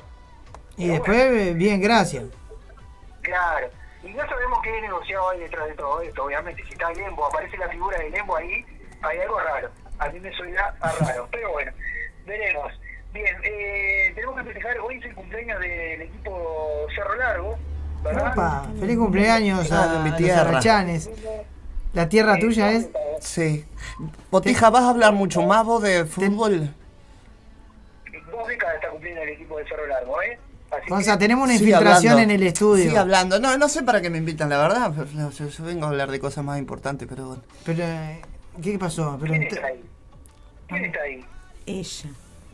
Ella. ¿Quién sos? Ella, me pueden decir, llamar como quieran porque es mi pronombre. Yo soy Gianni, Ah, Gianni. Bueno, de la familia Gianni. Cuidemos el ¿Movés agua. el agua? Sí, movés en mi el- caso, cuido otras cosas. Gianni de más ni Bue, ¿no? Eh, claro, Gu, Sí, yo nací en Cerro Largo. Ah, bien, bien, bien. Bueno, eh, otra de las cosas ¿Vos que... también tenés problemas con Claudio? Ah, yo tengo un montón de... No, no, no, no des nombres, por favor. Pero bueno, yo vine a hablar de política, no de fútbol. Pero te, te estoy escuchando acá porque me invitaron a quedarme. Me, me invitó Pamela. Bueno, eh, ¿me deja hablar, señorita, por favor? Adelante. Es como Eh, Wilson vamos este loco. En, en, en lo que es básquetbol va primero eh, el pato de Villaviarri. Es verdad. Va, va, va pisando firme el pato de Villaviarri. Ganó, le ganó a Aguada. Partido. Eh, Iguao le ganó 81-73 al Peñarol. Malvin, Malvin le ganó a eh, eh, ganó su partido frente a Aguada. 73. Felicitaciones, Gonza. Lo lamento, Malvin, yo soy de Malvin, usted sabe. Yo sé, yo Eh, sé, yo soy de Aguada, así que. Olimpia, este, Defensor Sporting, Defensor le ganó 81 a 78. La Borges cayó, eh, no, perdón, ganó 75 a 62 sobre Boves. Y eh, Urunday eh, cayó estrepitosamente 68 a 89 contra Ubil. Y 92 eh, le ganó el Blanca a Urupán a 86.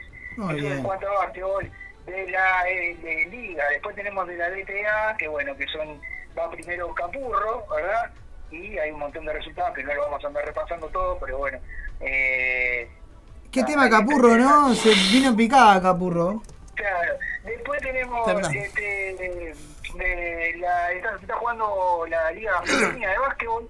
eh, eh, y la final las finales están jugando Aguada y Malvin y quedaron uno a uno porque eh, en el último partido ganó Malvin que ganó Aguada y quedaron eh, 80 a 79 por un tanto nomás y quedó quedaron a uno en las finales Sí. Eh, después, ¿quieren, quieren saber este, los, las 10 selecciones más cotizadas de la, de la de la Copa del Mundo? A ver.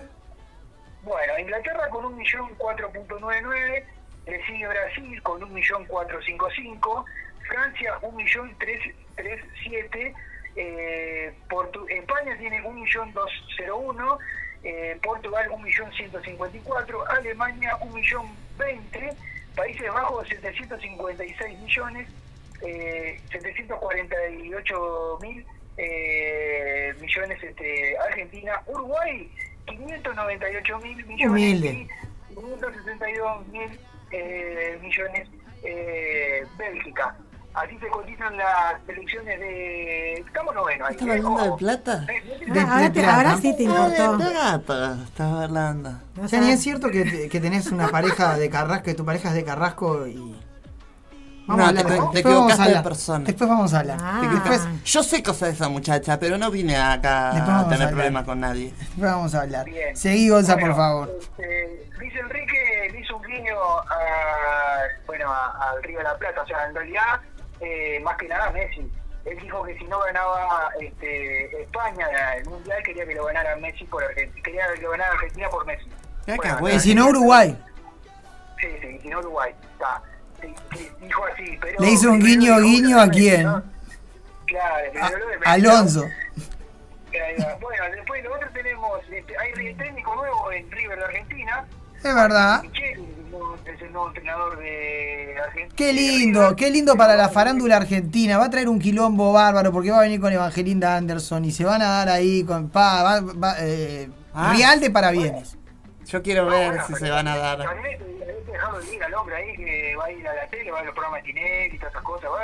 Yo estuve con un jugador de fútbol, pero no voy a dar un nombre. ¿Tuviste? Bueno, después, después, me lo, después lo decís cuando la pausa. Era que que viste, ¿no? Me dijiste que no.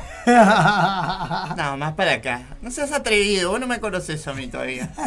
Bueno, este, Pablo Montero estuvo hablando ahí, una, hizo unas declaraciones jugosas ahí, que bueno, que este, en este mundial Uruguay tiene que salir a ser protagonista, dijo, y un par de cosas más, este, porque bueno, eh, nada, nada. Eh, Tornado Alonso es un tipo positivo y es un jugador que así lo siente, y bueno, y en este mundial tiene que salir a comerse a los rivales y que no sé qué. Bueno, Pablo Montero este, siempre hablando cosas polémicas. Y Edison Cavani dijo una palabra también muy buena que dice, en la cultura del trabajo y del sacrificio, la unión es lo que nos ha hecho ganarle a grandes selecciones.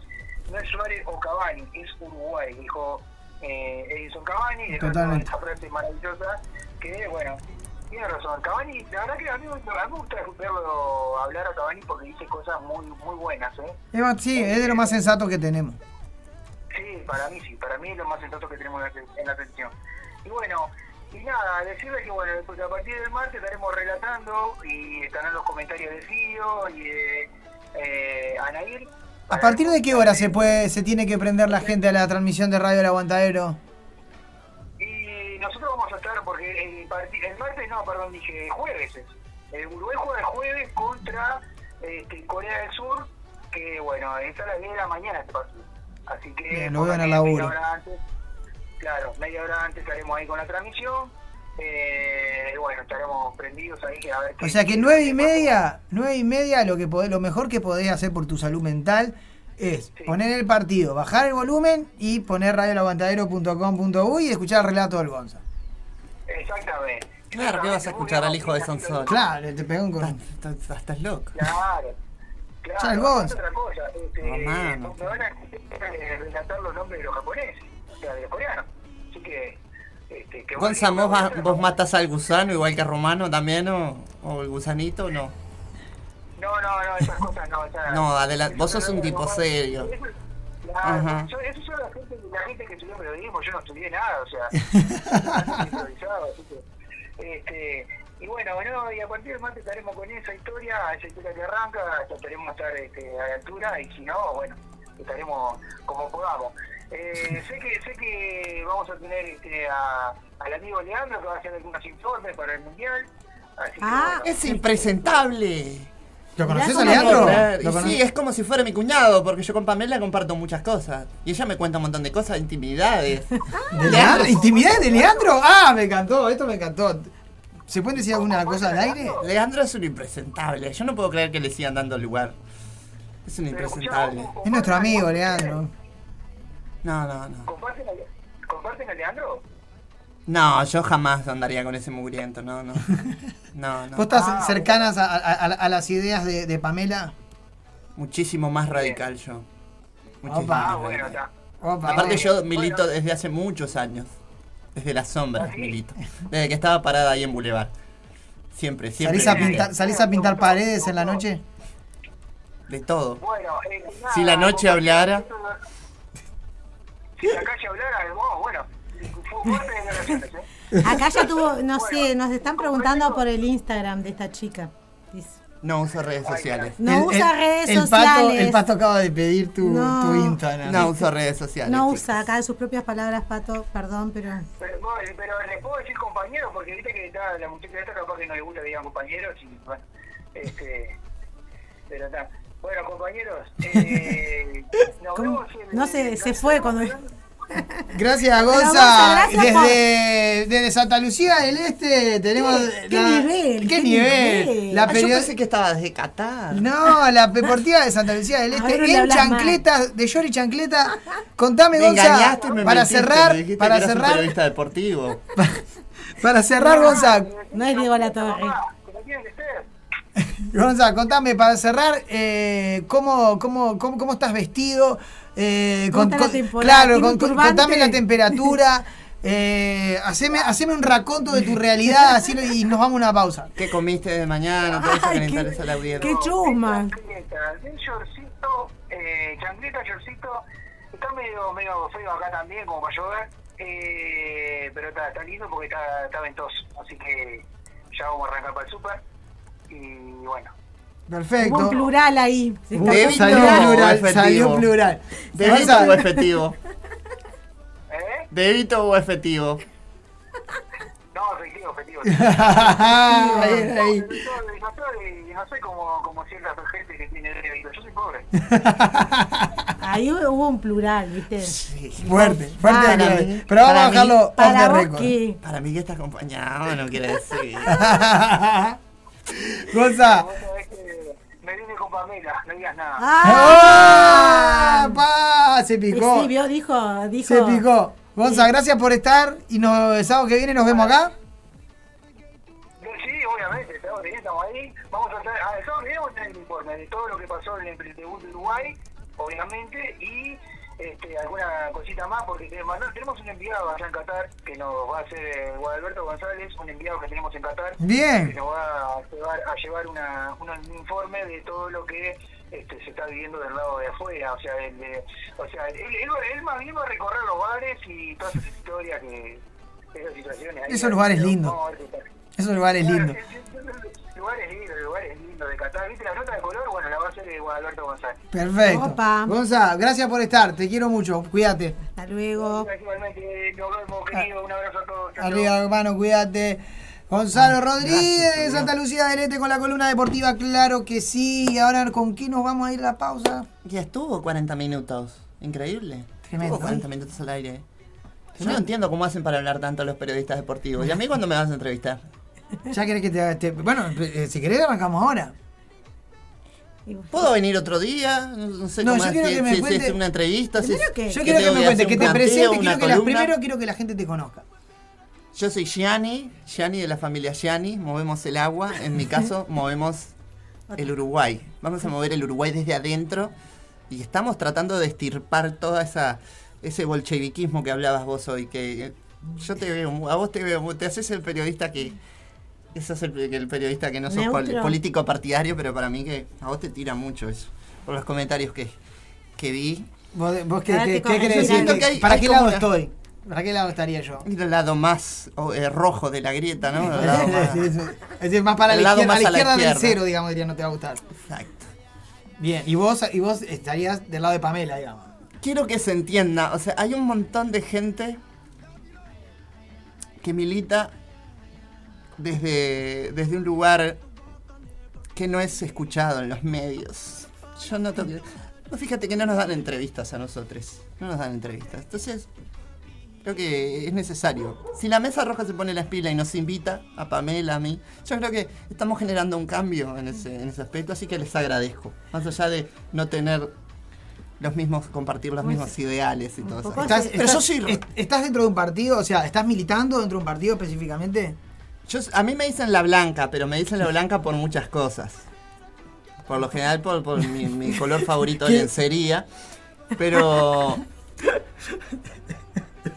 yo quiero que, que entiendan una cosa. O sea, habemos muchos eh, eh, que vamos a, a- a militar por, por otra cosa. No todas las personas eh, no binarias, trans, son izquierdistas y andan con la banderita multicolor y, y son eh, No es solo- izquierdistas. No. Hay un montón de gente de derecha que- y de gente que no pensamos Que igual. no tienen un lugar, ahora lo estás. Que no tenemos un claro, no, no tenían un micrófono. este, está todo bien con esta muchacha, no la conozco, pero sé que ella este, fue hoy en día es muy popular. De hecho, andaba recién una foto familiar ahí en las redes sociales. Este, ¿Saliste a pintar muros con ella en la noche? Porque ella dijo, manifestó que. No, pero es que eh, somos de partidos diferentes. Yo no soy eh, Ah, vos no tenés nada que ver con eso. No. No, no, Es, Yo soy un partido nuevo, ya se van a enterar. La tercera ola. La tercera ola de. de Una, una tercera hora de, de, fe- de- ¿Qué vendría a ser? Un. eh, Y bueno, mi famili- mis familiares son de Cerro Largo y son de la industria láctea, para que tengas una idea. Así que ya, por ahí ya más o menos va la- el mensaje. fuerte, fuerte declaraciones. eh. Eso ya te ubica a un lado de la grieta, claramente. Pero que era- ¿De qué lado de la grieta? Porque es como dice el señor Solari, ¿de qué lado de la, de la grieta te encontrás? Yo no sé todavía de qué lado de la... Depende vos de qué lado de la grieta te encontrás. Ah. Claro, ¿eh? está O sea, bien, ahí ¿eh? está, Bien ahí, usando, ¿eh? usando el latiguillo de, de pregunta al otro que dé las explicaciones. Me encantó, me encantó. Bueno, ¿te quedas entonces con nosotros un ratito? Y ya que viniste hasta acá. Lindo barrio, Polo Victoria, nunca paré por acá. Pero Está- lindo está barrio. lindo, está lindo. bien. Victoria. Acá el barrio de un, un gran, una Bueno, si- eminencia. si tenés intereses Un referente, para a- mí el a- Pantera. Claro. Te, ya que te, ya que te- te- me descolocaste, con esa me dejaste. Eh, ya, ya que te interesa la política, tenemos acá enfrente un merendero para que, bueno, no sé si te interesa la causa social o no. Eh, no sé cómo te llevas con eso. Al parecer, eh, tu colega del, digamos, del Partido Nacional. Ya eh, dijo que no es. Tiene, no, no, no, manifestó ella, ¿no? Del Partido Ah. Nacional, que tiene cierto interés por las cuestiones sociales. No sé vos. Ella eh, no, no la conozco, pero bueno, se ve que eh, tiene, tiene, tu- tuvo valores, crianza, una familia muy, muy laburante. Este, yo conocí hace un tiempo también que tomábamos mate y todo y compartíamos. Tomábamos mate después de lavarnos los dientes, ¿no? La floppy, este, que la, la floppy es de ahí de la zona de. eh, donde está el Otonelo, por ahí. Ah, sí. General Flores. Eh, que Cierrito la victoria. Y eh, me contó cosas muy turbias de varios este, políticos. Cosas que no, no- no puedo revelar. No se pueden reproducir. Bueno, Ay, le voy a pedir al, al operador que en este momento no sé en qué estará en Narnia, que me saque la, la, ah, la, la- la cortina esa de. El Rocco, el Rocco dijo que iba al baño y Acá, hace como este- 8 horas que está en el baño el Rocco. Para mí Rocco esconde cosas. De todo el equipo. este muchacho que. Este muchacho que se hace en langa. Porque, Leandro lo bardea recién. al Rocco. Leandro lo bardea al Rocco. No sé cómo. Yo no, no me parece que sea O sea, un- se pelean, ¿no? Una Claro, relación- Leandro es nefasto. Leandro es un tipo nefasto. No lo querés para tu amiga. No, no, yo la quiero a mi amiga. Yo la veo en un otro estatus. Mira, acá, acá, acá te, te dice Andresito Pegonet, no sé si lo conoces, dice, si lo habré visto llegar con los labios pintados en la galería. Dijo... Por acá y acá dice, decirle a Yani que venga a las 2 de la tarde, que la entrevisto y le sacamos el cuero a los comunachos, te dice el pato. Dijo el pato. Siempre, No sé.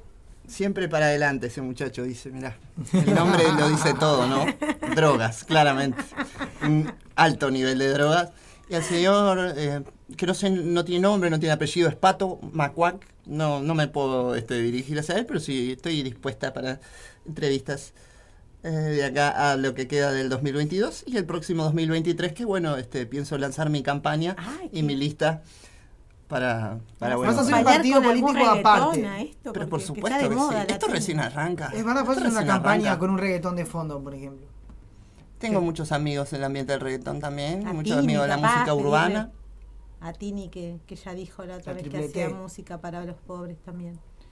¿Cómo la ves ahí pidiendo una colaboración? ahí? ¿Ella sabe que son los pobres? Yo por lo menos sé. Mm, Ella dijo que sabía.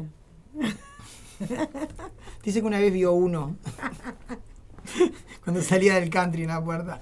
Eh, bueno, vamos a hacer una pausita. Una y- pausita porque... Porque no Sí, necesito tomar aire porque la verdad que todo muy lindo con la radio, todo bárbaro, pero inviertan en un aire acondicionado. O sea, a mí me invitan a otras radios y me invitó Dulce Poli una vez, otra de mis referentes enormes, divina. Este, pero creo que es zurda. Está todo bien. Es que la mayoría de las personas trans eh, que yo conozco son, son de otros partidos, pero no tengo problemas. No tengo, tengo problemas con la gente que es racista, con la gente que es eh, comunista. y con la gente que es Básicamente con los comunistas. homófoba y eh, que consume drogas en exceso. Y las drogas te ponen violento. Y te ponen a, te, tipo, te pones a consumir. Y Twitter es una droga. Es una droga Dale, dura. ahora, ¿te hubieses casado con Elon Musk? ¿Quién? ¿Te hubieses casado con Elon Musk? No. ¿No? Pero sé que le gustan a las personas de, de todo, de ovnis, todos, todos se pasa por la cueva, no tiene problema. Este, Es un tipo igual de- que Mbappé. no tiene igual que. Mbappé. No sé. Mbappé. Amigo de Gonzalo Rodríguez. Era amigo de Gonzalo. de. Así que bueno, ta, gracias chiquilines por el espacio. Este, Un placer. Y me encantaría que te quedara. Me quedo Acá escuchando la quieren que te entrevista. quedes, te piden que te quedes. A mí, en particular, si Dice Ose- Pamela que cuente la anécdota en el vacilón, dice. A mí en particular me preocupa que OCE no sea más una empresa pública porque mi familia se queda sin trabajo. Ah, claro. Vas a tener, eh, digamos, tu familia, eh, claro, trabaja. ¿Cómo trabaja, se ¿no? milita? mm, ¿Vas a militar con glamour? Claro, vos estás, estás con Gianni, claro, seguro. Claro. Pero ¿y cómo vas a militar con un glamour, con algo? ¿Cómo vas a hacer? Algo habrá que inventar. Para mí, la- lo mejor sería salir este manguerazo limpio. A manguerear todo eh, como diciendo, tenemos agua, vamos a usarla. ¿Vos coincidís con el término que usa, que usa eh, tu. Desnudos, en la calle. Bolchevideo, por ejemplo, ese término? No. ¿Vos sentís que Montevideo es bolche? Necesita limpieza. Mm. No sé si. Limpieza, sí. Limpieza necesita. ¿Sí? ¿Y vos pensás, a ver, ¿te gusta el fútbol? No. No te gusta el fútbol. ¿El mundial? Nada. Es una herramienta para distraer a las mentes. Estaría bueno después subir unas declaraciones de Macri que dice ¿No que, TikTok? que los alemanes, eh, nunca descartar a los alemanes, raza superior, eh, dijo así. Eh, ¿Vos pensás que los alemanes son superiores? Y con esta nos vamos a la pausa. ¿Los alemanes o los animales? Los alemanes. Los alemanes no. Como dijo Macri en sus declaraciones. O sea, superiores en todo caso deberíamos ser los uruguayos, descendientes de españoles. España tampoco es superior, pero nosotros con toda la mezcla de razas que tenemos este, y sexos, porque ahora estamos, este, Libres es una cosa divina, eh, deberíamos ser superiores. ser todo. Pero superiores creo que son, no sé, yo eh, veo muchos videos conspiranoicos también y cosas, y los Anunnakis y todas esas manos. Eh, sí, está, y estás ahora, entonces, está, pero estás... ¿Vos pensás que Soros está atrás, atrás de todo, digamos? ¿Estás Soros atrás de todo? Puede ser. Hay soretes, no sé si soros, pero soretes hay varios. Vámonos a la pausa, ay, ay, ay. Me encanta la visita, nosotros, me encanta la visita de Gigi, gracias por estar. No, Gianni. Gianni, perdón, bueno, Gigi. Qué rata que sos. Gigi era una amiga Gigi era una profesora. a denunciar ahora. Gigi era una profesora de Feminista prensa. todavía. Mi profesora de prensa el primero. Decíamos Por Gigi. Dios. Qué grande. Bueno, vamos a una pausita. Gracias por el espacio, chiques. Fue un placer. Volvemos a partir de las 7. Tenemos la entrevista. Claro que sí. Yo te voy a aconsejar algo. Transparencia, siempre transparencia. Y como decía la gran Rosario Castillo, nunca dejes de soñar. Chao.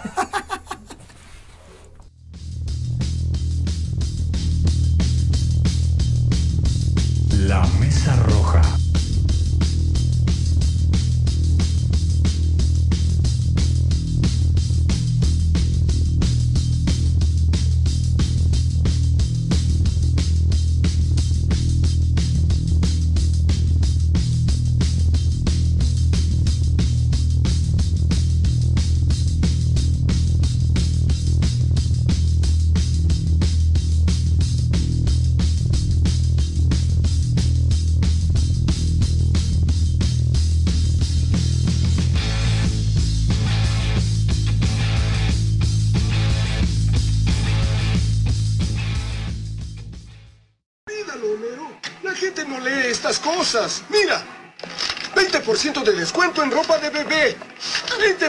20% de descuento. Oiga, escúcheme. Le estoy hablando. Me da asco. Los hombres como nosotros tienen mala suerte. Bueno, al menos no puedo caer más bajo. Ven acá, pañal. Ven acá. Hola, mamá. La Mesa Roja. En este 2022, la Mesa Roja sigue, sigue resistiendo. Por Radio El Aguantadero. Estás en Radio El Aguantadero. la radio online del rock de Uruguay.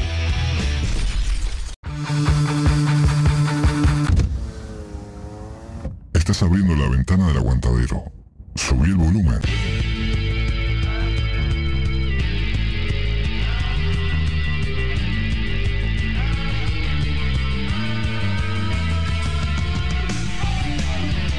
Radio El Aguantadero, radio del rock y del under nacional uruguayo, las 24 horas en el aire.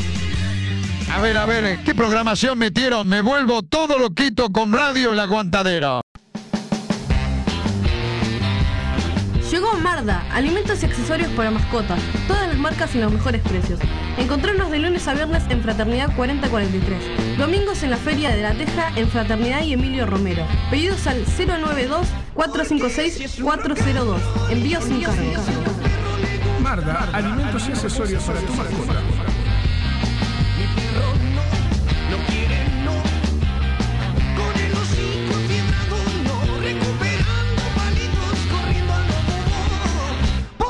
Si es su rock and Estás en Radio El Aguantadero. El Asilo de la Bestia por primera vez en vivo presenta todas sus canciones en una noche de rock conceptual. Sábado 19 de noviembre en Espacio Midas, Rondoy, Uruguay a las 21 horas. Entradas en venta por accesofacil.com.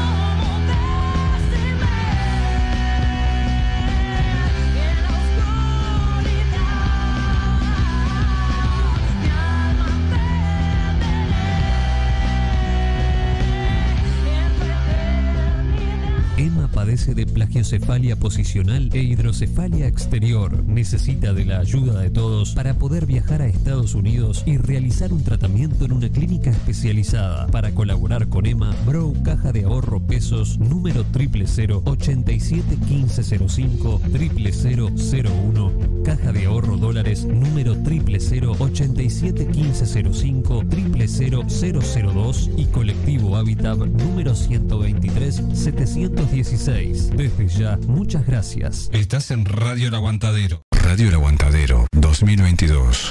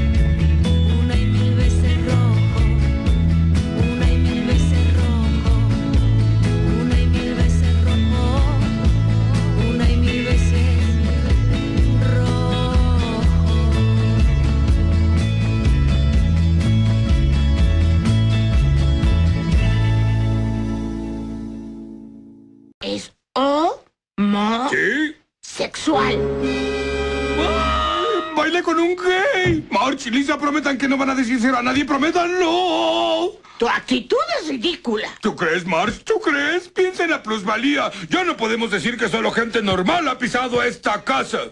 Pena que pienses de esa forma, porque Javier nos invitó a dar un paseo hoy y vamos a ir. ¡Ay, no! Yo para nada. Y no solo porque es gay, sino por taimado. Al menos debió tener la delicadeza de hablar afeminado para que todos supiéramos que es así.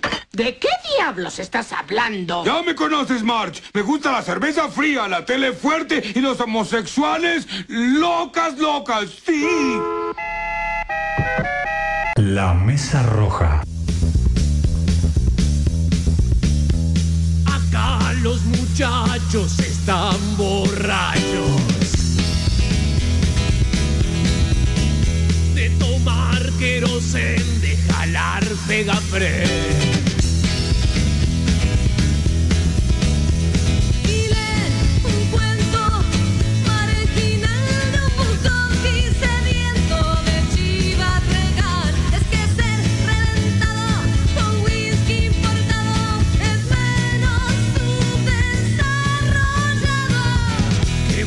Suerte, no hay nada que perder. Qué buena suerte, dream is over. APP, una P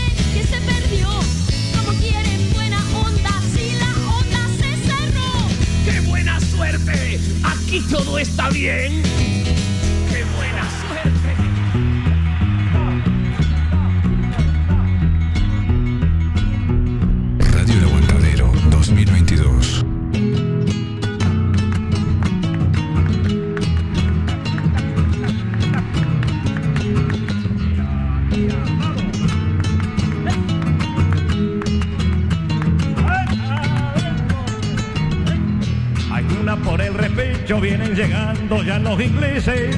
Hay una por el repecho, vienen llegando ya los ingleses. Dan gritos en un idioma que nadie entiende, que nadie entiende.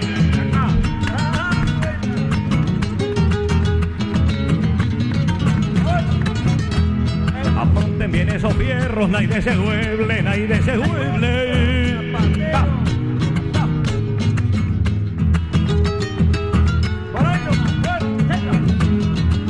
Meneándole sable siempre que a ellos les duele, que a ellos les duele.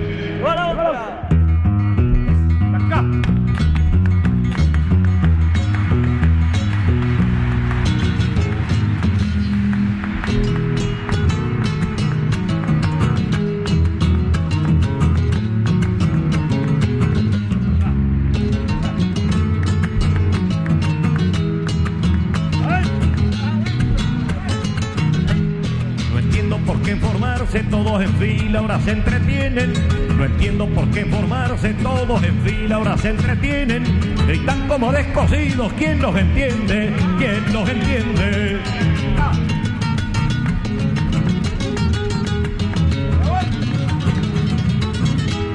Toditos duros parejos, mirando al frente, mirando al frente.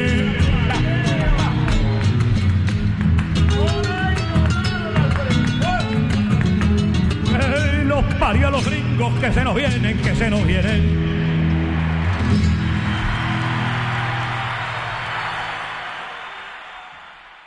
La Mesa Roja.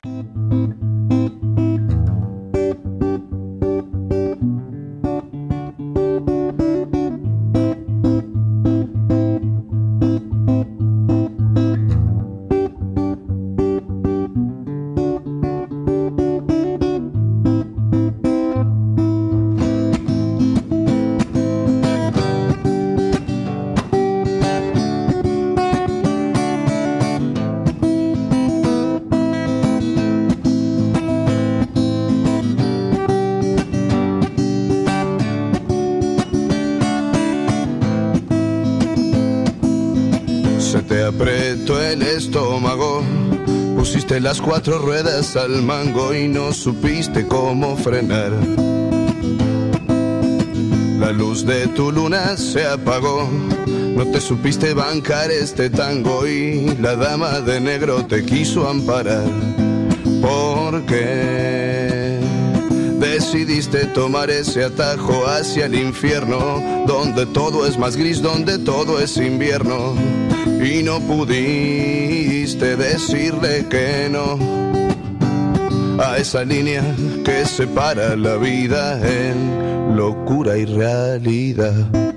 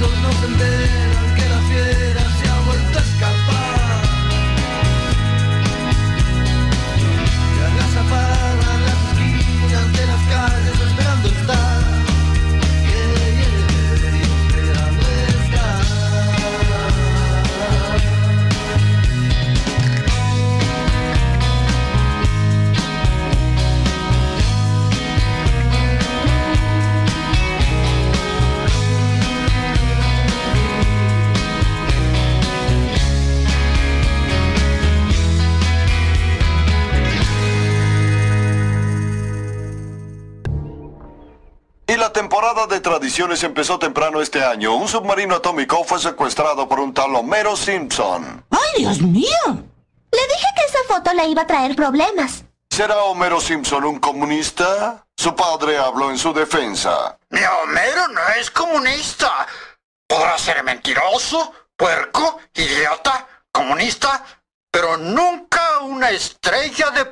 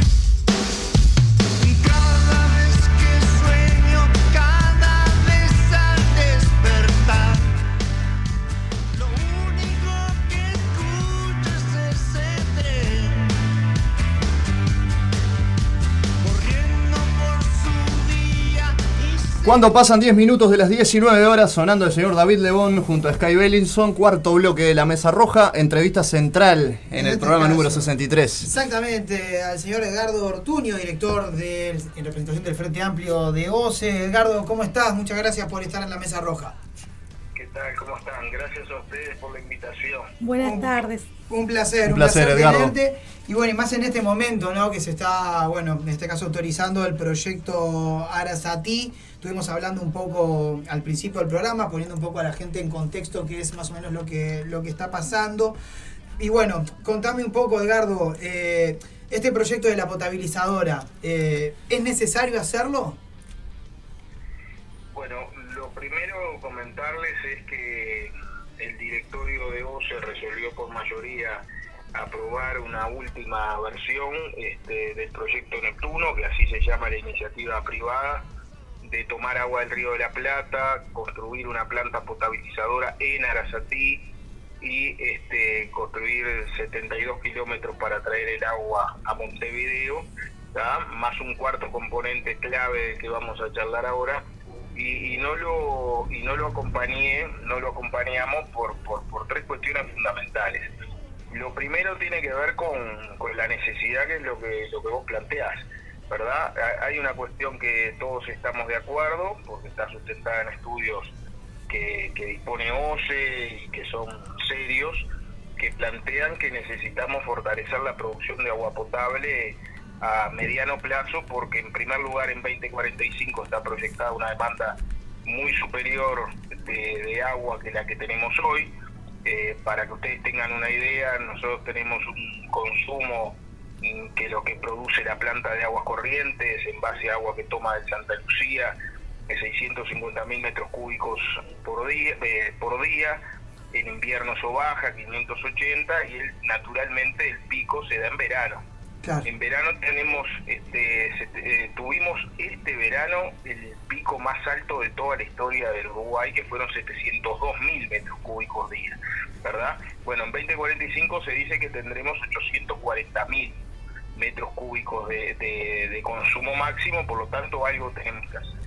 Para eso se venía trabajando desde la administración anterior con estudios externos, internos, en un proyecto, yo diría un proyecto país o un proyecto OCE, que era la construcción de la represa de Casupá, que nos permitía triplicar las reservas que tiene Aguas Corrientes, que además se había venido ampliando este, con inversiones de 50 millones de dólares y obviamente programado mejoras en la capacidad de bombeo y, y aducción, que como le llamamos en OCE, el transporte del agua y que son las grandes tuberías, ¿verdad? Bien. El Frente Amplio construyó la sexta línea de bombeo. Este gobierno descartó ese proyecto como prioridad y, y incorpora una iniciativa privada llamada Proyecto Neptuno que plantea lo que decíamos y, y- y la situación acá, respondiendo a tu pregunta, es que lo hace contraviniendo informes que, que ya habían descartado esa alternativa en 1970, que es el,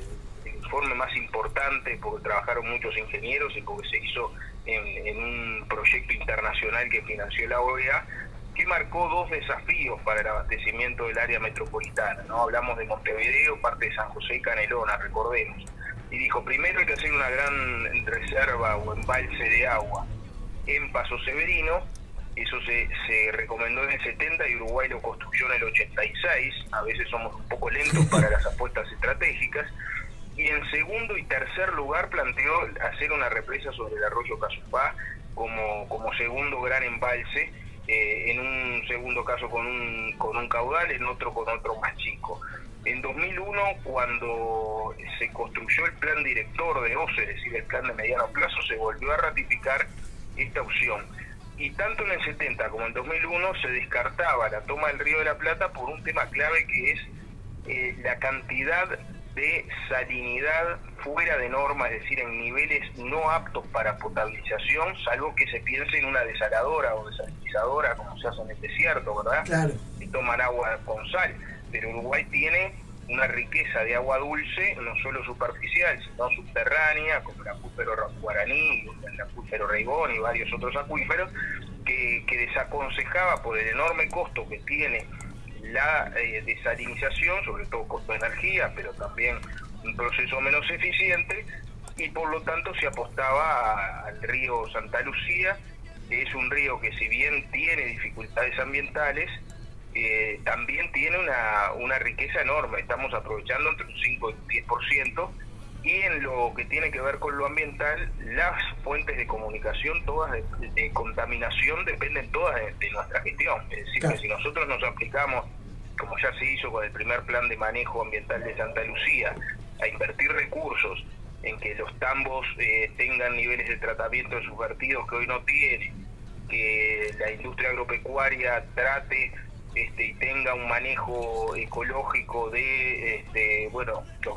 fertilizantes y todos los vertidos tengan una mejor calidad hacia el río y la propia OCE tratando mejor en las plantas de, saneamiento los efluentes de todas nuestras casas que salgan que lleguen a, los cursos de agua de forma de no contaminar como lo hacen eh, vamos a tener un Santa Lucía realmente en, en buenas condiciones.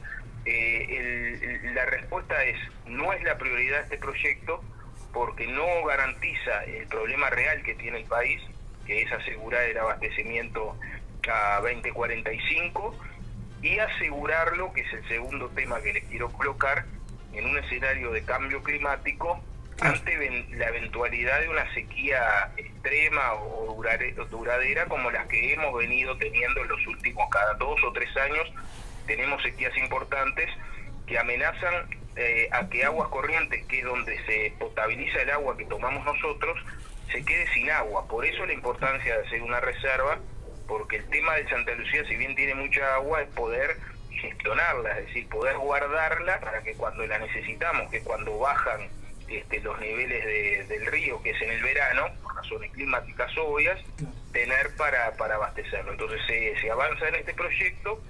Eh, la última versión, además, para que ustedes tengan idea, se hablaba de, de una producción por día de 229 mil metros cúbicos día, ¿verdad? Este, contra los 700 de, de aguas corrientes. Lo que aguas corrientes va a seguir siendo siempre la columna vertebral del sistema. Por eso la importancia de Casupá y asegurarle que tenga agua. Pero ahora, de un día para el otro, este, se nos plantea eh, un proyecto que además lo, reduce a 160 mil este, metros cúbicos de capacidad de producción, pero lo más importante es que no resuelve el tema de la salinidad. Eh, cuando se planteó este tema, nosotros como Frente Amplio, si bien sabíamos que estaba pronto el proyecto de Casupá, que sale 100 millones de dólares, no 210, más un repago que termina en 743 millones de dólares, que es mucho dinero para el Uruguay, a pesar de eso, aceptamos, votamos porque la aceptación significaba hacer los estudios técnicos y científicos de factibilidad. Y dijimos, tiene que estudiarse el tema de la salinidad, que es por lo que se descartó esta solución este, históricamente, tienen que este, hacerse en el marco de la Constitución que establece que el servicio sea prestado por, por el Estado, que sea público, y algunas otras este, cuestiones eh, técnico-ambientales, porque entendemos que también la afectación de los impactos ambientales es un tema clave. eh, y, y se nos dijo que la salinidad no era un problema porque y todavía lo que preocupa es que el gobierno siga eh, aseverando esto, que, que la salinidad fuera de norma se da muy esporádicamente, que se daba simplemente nueve días en, en, en- en el año.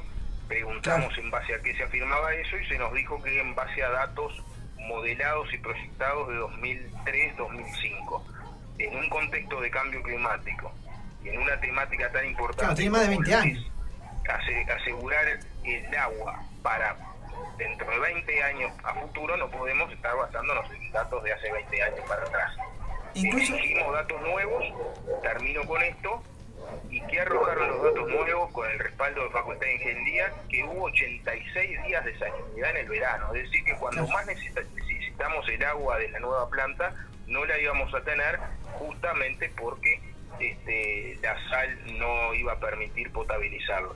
Los ingenieros generaron un cuarto componente, los, los proponentes ¿verdad? de la empresa privada, que era un llamado polder, o sea, para que entendamos una laguna artificial, juntar agua dulce allí y cuando el río tiene sal y no se puede tomar, darle, mandarle agua desde esa laguna. Bueno, con esto termino porque es la perla este, de la torta, digamos, lo que se nos hace votar eh, esta semana reduce por segunda vez la dimensión de ese polder, de, esa, de ese reservorio de agua, a tan solo 25 días este, de reserva cuando tuvimos 86 este verano de salinidad. Por lo tanto, tampoco es conveniente aprobar una planta que si se reiteran estos niveles va a estar parada 60 días justo cuando la precisamos. El ministro de Ambiente, Adrián Peña, había hablado, usó un término que me pareció muy interesante, usó agua potable ilimitada, que esta planta podría generar agua potable ilimitada. ¿A, qué se refiere con eso? ¿Y sería posible, con dado lo que usted ahora nos está, nos está contestando, parecería que eso no, no, no, no se podría cumplir?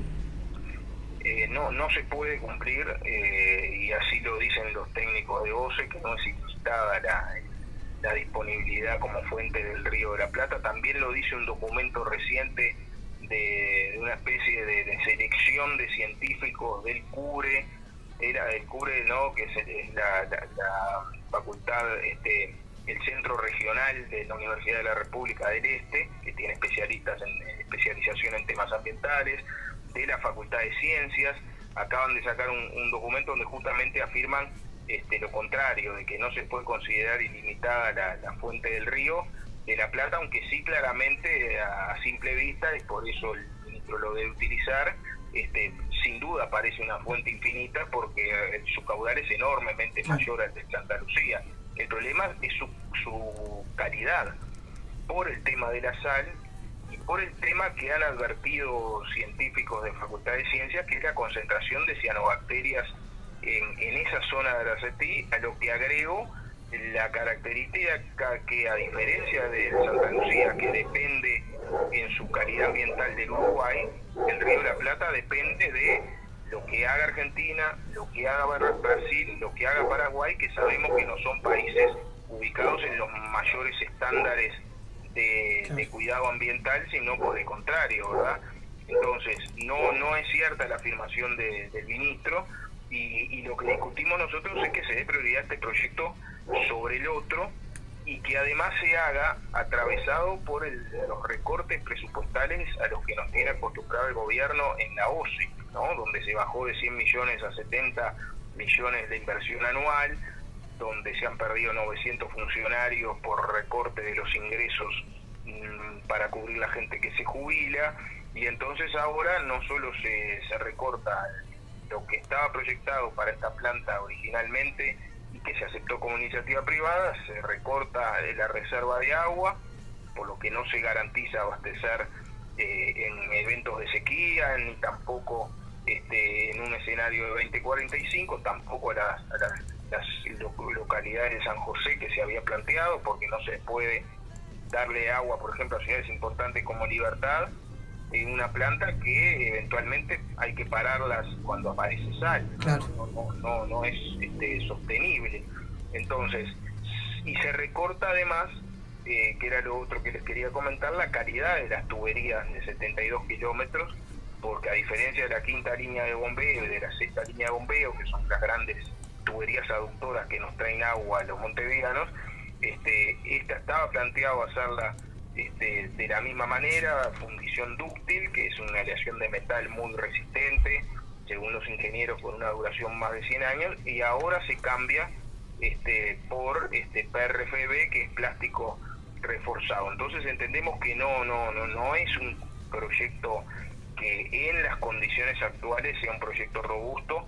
Y, eh, y el segundo gran capítulo eh, no, que no amerita el, el enorme costo eh, que está planteado, porque el gobierno habla de los 210 millones, pero no habla que resolvió privatizar gran parte de la gestión de este proyecto y, por ejemplo, que la planta de Arasatí será totalmente propiedad privada y que por lo tanto OCE tendrá que pagarle al privado un canon o una cuota para poder potabilizar el agua allí.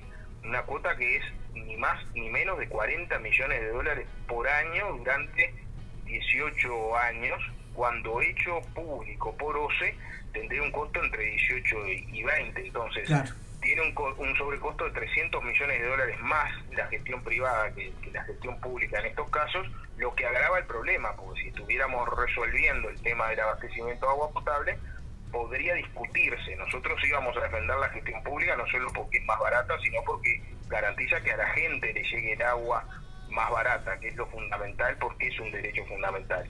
Pero en este caso no se resuelve el tema de fondo, por el contrario, el propio estudio de factibilidad en su informe final reconoce que hay que hacer la represa de Casupá en 2037 con el caudal inicial de producción, ahora tendremos que hacerla antes porque todavía va a producir menos por los recortes de este proyecto, entonces claramente pensamos que no, que no está en condiciones de ser visitado este, y que debería hacerse lo que debió hacerse desde el principio, llamar una mesa de diálogo con técnicos y, representantes de todos los partidos, consultar a las facultades especializadas, a la academia, a las organizaciones sociales como pide la Constitución, como mandata la Constitución, y no resolver a los empujones y a las apuradas como se hizo este martes con, con el extremo de que ni siquiera las gerencias fundamentales, la gerencia de agua potable y la gerencia metropolitana, ni el grupo que creó el directorio con especialistas, este, pudieron informar esta nueva versión recortada de- del proyecto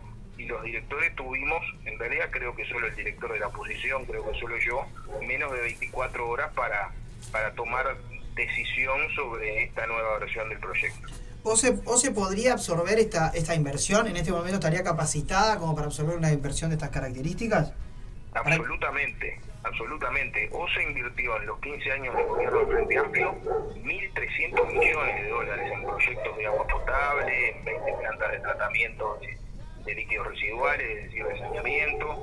Este, tiene eh, una ingeniería de financiamiento de los grandes proyectos combinada, es decir, aporte de presupuesto de inversiones, que, reitero, el gobierno le acaba de bajar en 30 millones de dólares por año este, y este último año 40, o sea que un primer paso podía ser no recortar el presupuesto, pero además tiene eh, generado un antecedentes para la emisión de, de fideicomisos, para la creación de fideicomisos eh, que permiten obtener financiamiento del mercado a tasas muy bajas y además tiene ofrecimientos de la CAF, del Banco Mundial, del BID, de préstamos este, de estos organismos multilaterales con tasas de interés mucho más baratas mucho más económicas y convenientes de los que va a tener que pagar esta empresa privada o este consorcio de empresas privadas a los bancos privados para que le presten el dinero.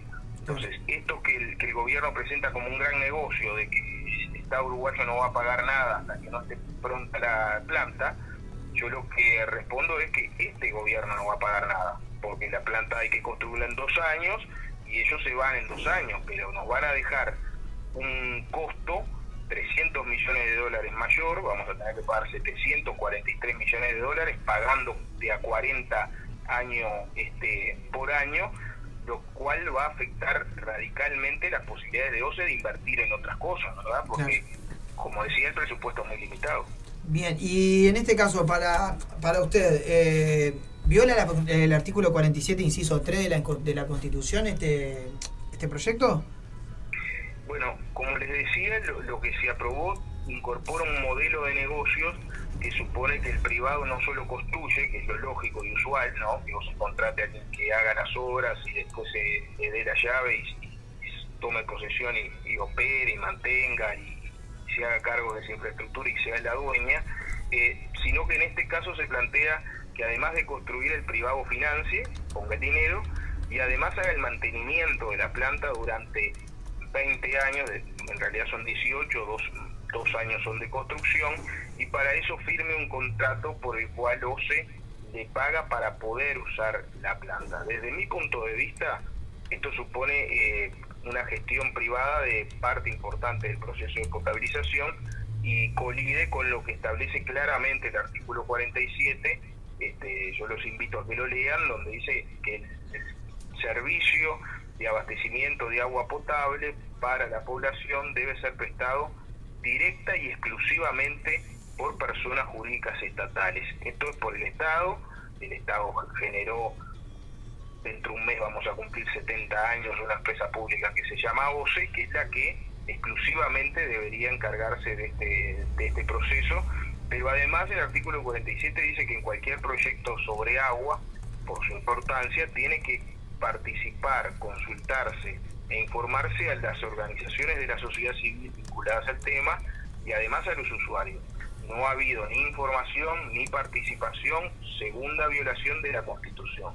Y en tercer lugar, el artículo 188 de la Constitución, que es el que regula los emprendimientos mixtos entre capital de las empresas públicas y capital privado, tiene un inciso final que se agregó con la reforma de 2004 que dice que quedan excluidas de esta posibilidad y de saneamiento. Por lo tanto, tampoco un emprendimiento mixto, este, parte y parte, es admisible en, en agua potable, sino que tiene que ser 100% público este, estatal. Estas son las violaciones, desde mi punto de vista, eh, significativas a la Constitución, pero lo que viola más, desde mi punto de vista también, es la conveniencia de estar ahí, porque vamos a hacer algo muy caro que significa un aporte sí, pero un aporte limitado que no nos resuelve eh, el tema fundamental. Claro, porque quizás se, se, se podría decir que más que una privatización, se podría hacer una tercerización de un servicio que después o se va a pagar 40 millones de dólares anuales para poder brindarlo, ¿no? Es- esa sería la lectura.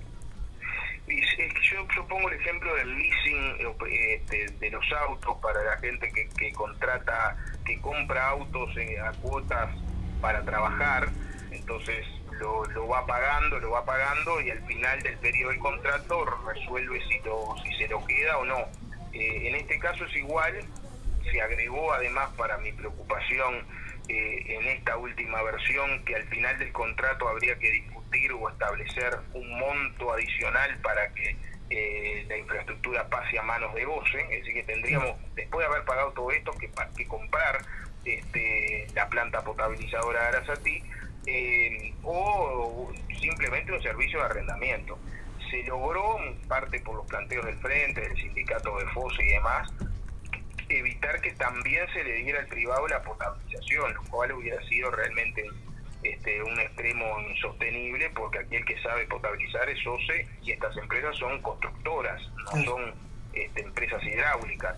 Bueno, se logró mantener este, manos de OCE la operación, pero para operar va a depender de que el mantenimiento o si se rompe algo de las instalaciones lo haga el privado y le va a estar pagando en un largo contrato eso, por eso como una especie de arrendamiento que, que realmente es, muy inconveniente. O se puede hacer este proyecto y puede hacer el otro de saneamiento, que es lo que anunció el presidente de la calle, que nos tememos tiene el mismo modelo de gestión.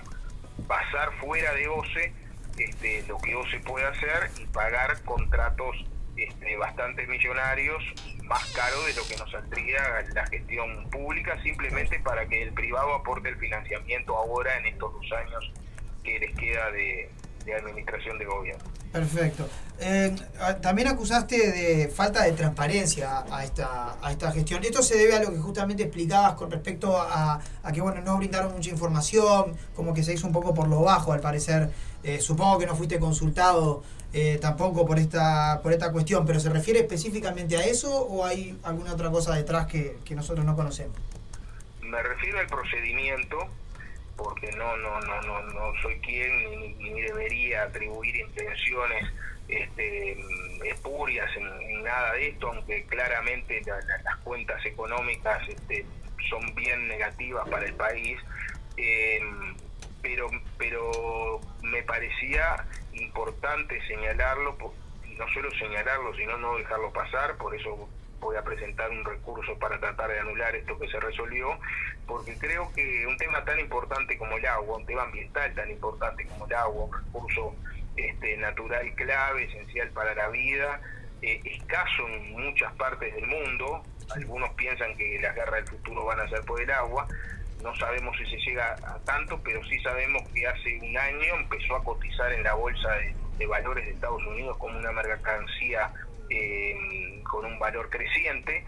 Y, y creíamos que un tema de estos, que además compromete a las futuras generaciones, debía ser producto de, bueno, de, espacios de diálogo, de un procedimiento absolutamente cristalino y con sustento técnico, social y político, y acá nos encontramos con que esta nueva versión, que es la quinta del proyecto, por eso yo hablo también de marchas y contramarchas y cierta improvisación en el diseño este, del mismo, nos encontramos que me lo acercan menos de 24 horas antes tener que, este, que votarlo, ¿verdad? Y que después, este, sobre, sobre la marcha, empiezo a descubrir este, artículos o, o cláusulas como esta de que se agrega que al final hay que incorporar un pago por la infraestructura. Son temas muy serios, es mucha plata, este, mucha plata, son 700, más de 700 millones de dólares para el Uruguay, es mucho dinero y este, no debería resolverse de esa manera las apuradas sin los sustentos. Yo consulté a la gerencia de agua potable y a la metropolitana su opinión este, sobre el documento 5 y me sorprendieron preguntándome qué, qué documento 5. Es decir, que ni siquiera los técnicos de OCE conocían esta nueva versión y mucho menos que se iba a aprobar al otro día este, en, en un momento, este, en una sesión de urgencia, cuando no hay ninguna urgencia justificada. Este, les cuento, nosotros nos reunimos todos los miércoles como directorio. Bueno, esto lo, lo metieron el martes convocando una sesión extraordinaria que está prevista solo para temas urgentes. Entonces, ahí no hay transparencia este, en los sustentos técnicos, no hay transparencia porque no hemos tenido el tiempo para analizar los supuestos económicos, que en una, en una economía como la que tenemos, que es una economía de mercado, supone las ganancias de las empresas, lo que tiene que pagar el Estado, que somos todos nosotros, ¿verdad? Y no se dice cómo se va a su- sustentar esto porque queda el número rojo con este proyecto. Entonces, es, es, es dable pensar que va a haber aumentos de tarifas o que va a haber que hacer esfuerzos este, externos. Entonces, no es transparente no poder discutir, elaborar y, este, y poder decidir, como dice el reglamento del directorio de OCE, con este, un voto informado, ¿verdad? Responsable con, con los elementos del caso. Perfecto. Edgardo, para finalizar, eh, bueno, el Frente Amplio se declaró una asamblea permanente eh, por este tema. Ahora justamente comentaste que vas a presentar un recurso para que, bueno, no se lleve a cabo este, este proyecto. Eh, ¿Qué más se puede llegar a hacer? ¿Qué, qué planteos hay desde el Frente Amplio para continuar en, esta asamblea permanente? El Frente Amplio ya había hecho el 19 de octubre una convocatoria al, ministro del Parlamento, se tuvo 12 horas de sesión este, donde se intentó que, que explicara más y diera todos los elementos sobre este tema. En ese momento dijo que no había proyecto, este, en menos de 30 días parece que apareció el proyecto y se llama licitación para, para adjudicarlo. Este, se abre las posibilidades de, otro nivel de convocatorias este, ya poniendo en, en juego las responsabilidades políticas, eventuales, eventualmente un llamado a interpelación. Eh, también sabemos que a nivel de la sociedad civil, tanto el sindicato este, de FOSE como organizaciones ambientalistas del lugar están estudiando otro tipo de recursos o de amparo o de revocación de lo que se resolvió. El, el Frente deberá analizar todas estas iniciativas y eventualmente articular este, con ellas. Lo que yo quiero creer es que el gobierno frente a todas estas alarmas este, debería tener y apostamos a que tenga la capacidad de, de barajar y dar de vuelta, de, de dejar sin efecto esto y bueno, entre todas y todos poder discutir cuál es la mejor solución para el tema del agua este, del 60% de la población del país, que es de lo que hablamos, no es cosa chica, y este, poder buscar otras alternativas, o bien vol- devolverle la prioridad históricamente ha tenido al proyecto de Casupá, o bien eh, continuar con el proyecto Neptuno con gestión pública, como los números dicen que es lo más conveniente, lo más eficiente, y además lo que mandata no solo la Constitución, sino un pronunciamiento ciudadano con un apoyo que no tuvo nunca ningún partido en este país, que es de más del 60%. Entonces creemos que hay muchas razones para, para barajar y dar de vuelta deteniendo esta situación. Perfecto. Edgardo, te agradecemos mucho tu tiempo, muchas gracias y si te parece, volvemos a estar en contacto. ¿Cómo no? Todas las órdenes. Un placer. Muchísimas gracias y buenas tardes. Gracias, Edgardo. Abrazo grande. Chau, chau. Un abrazo. Bueno, espectacular entrevista Muy con amable. Ortuño, director del Frente Amplio, en eh, perdón, al revés, director de OCE en representación del Frente Amplio, hablando sobre el proyecto Neptuno, sí, el proyecto Arasatí. Ahora a ti. Así que Muy claro. muy claro quedó, así que Nos va a bueno. quedar por allí, este, cortarla ya para poder colgarla. pausita, entonces. No, no, suena a pecho fierro con Ah, Arasatí, seguimos. música nacional, así que no corte porque ya engancho las recomendaciones y no vamos. Vamos, ¿Te parece? vamos arriba, recomendaciones. ya Ah, entonces no cortamos.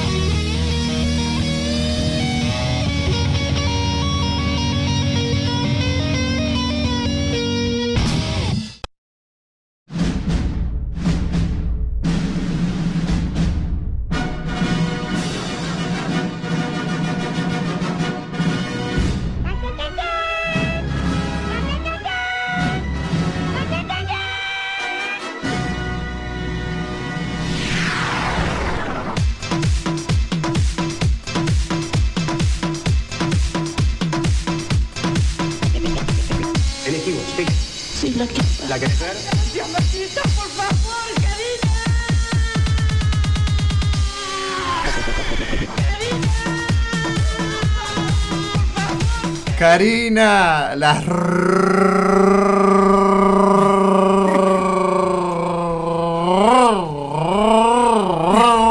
recomendaciones hoy presentadas por Cona Prole, Nevada, tal como somos, y Pan Dulce Pamela.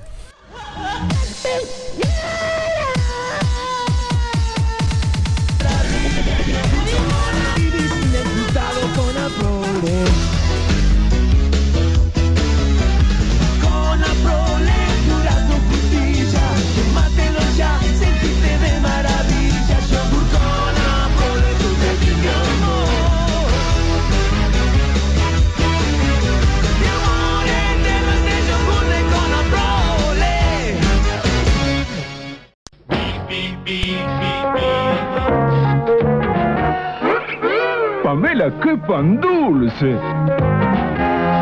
Pan dulce Pamela, qué pan dulce.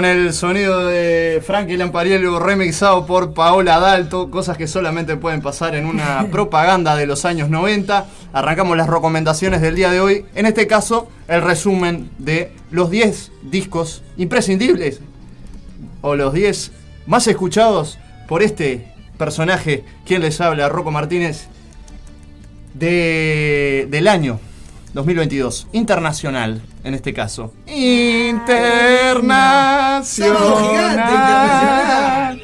Arrancamos con una banda proto, proto pop, rock and pop, ¿cómo llamarle? Son la, la rivalidad musical eh, y comercial más grande que tiene el señor Chris Martin y sus amigos de Coldplay. Banda que yo no escucho, pero que le ha ido muy bien. Ha tenido eh, 10 River, eh, 10 estadios de River. 10 estadios. Pero que bueno, su rivalidad hoy en día musicalmente hablando es la banda Imagine Dragons, que hicieron un disco de 17 canciones más un EP de 8 canciones que formaron parte de la banda sonora de la película de animación Arcane, que a su vez también está basada en el juego de PlayStation 4 Arcane Life. Entonces hicieron un disco, un EP de 8 canciones, la banda sonora de una película y la banda sonora de un videojuego. Todo eso, Imagine Dragons, el disco Mercury, uno de los mejores discos de pop rock del 2022. Lo que suena es gimme some time to think. I'm in the bathroom looking at me. The mirror is all I need. Wait until the Reaper takes my life. Never gonna get me out alive. I will live a thousand million lives.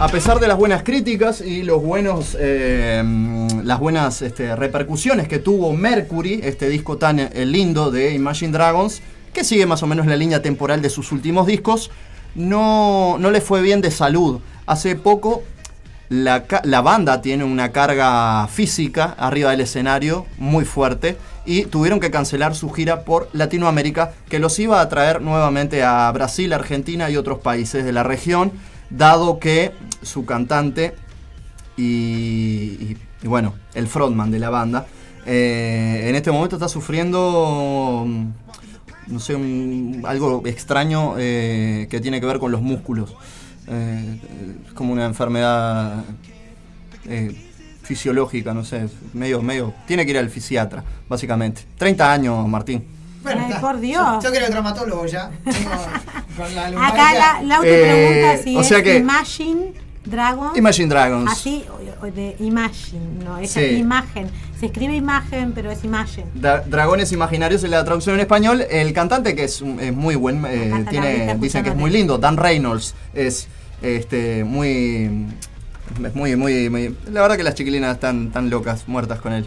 Este, un buen hombre, Buen diría hombre, Barney. Ahí lo tenés. Barney Gómez. A Dan Reynolds. Ah, bueno. Ese Hay otros elementos. Está bastante cosificado. Está cosificado. Eh, tiene pero bueno, Ah, hizo todo para que lo cosificaran.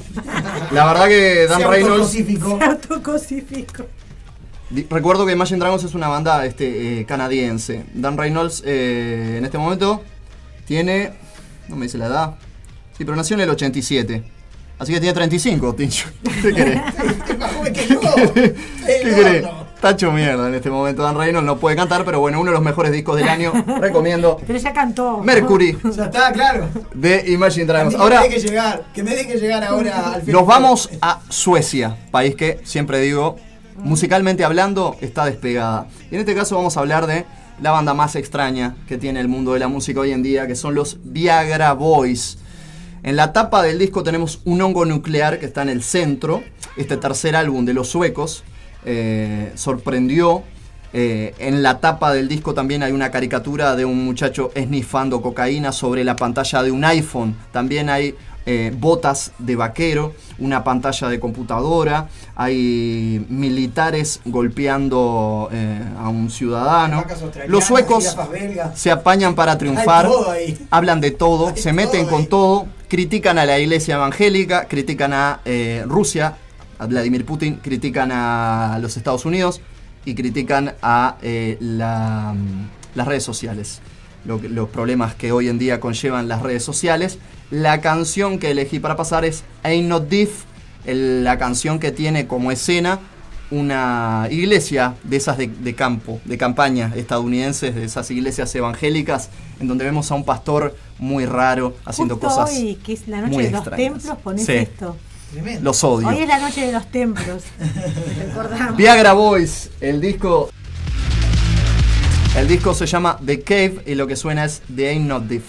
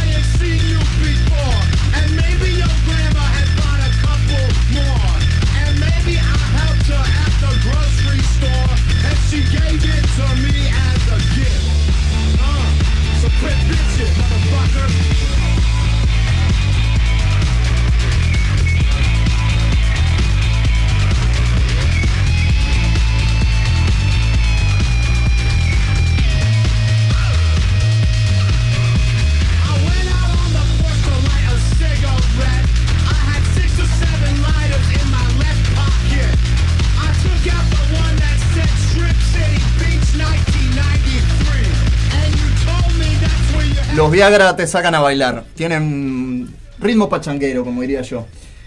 En el puesto número 3 vamos a escuchar para mí u- el mejor disco pop del año, compuesto, musicalizado y escrito todo por un joven de apenas 27, 28 tiene en este momento, Harry Styles, ex One Direction, que se largó solista y fue lo mejor que pudo haber hecho. Ya este es el eh, tercer álbum de Harry, La Casa de Harry, Harry's Claro, House. porque los One Direction era una banda adolescente, ¿no? Adolescente. Fue el primero que dijo, muchacho, gracias por todo, pero yo, esto no es para mí. Quiero más, dijo Harry Styles. Muy bien. Y bueno, este tercer disco eh, se lanzó el 20 de mayo de este año, de la mano de Columbia Records, eh, escrito, producido en su mayoría por eh, Harry Styles, junto a Tyler Johnson y Kit Harpoon. Eh, tuvo muchos premios Grammy y la canción, una de las canciones más escuchadas en este año en Spotify, que dice que se suena hasta en los países, eh, en, las aldeas más recónditas de África. Estamos hablando de At It Was. Harry Styles.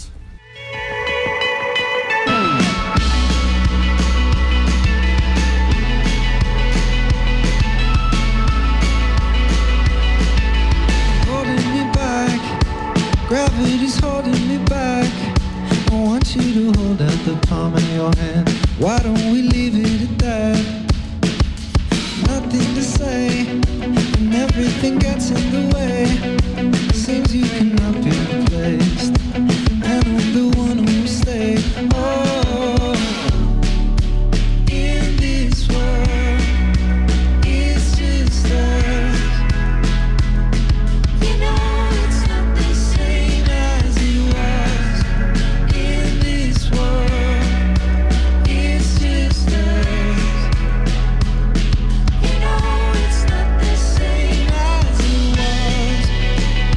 El momento de las chicas ahora en este ranking. Muchacha que conozco desde que tengo memoria, porque tiene mi edad, en este momento, 32. ¿32 o 33? ¿Quién? Miley Cyrus.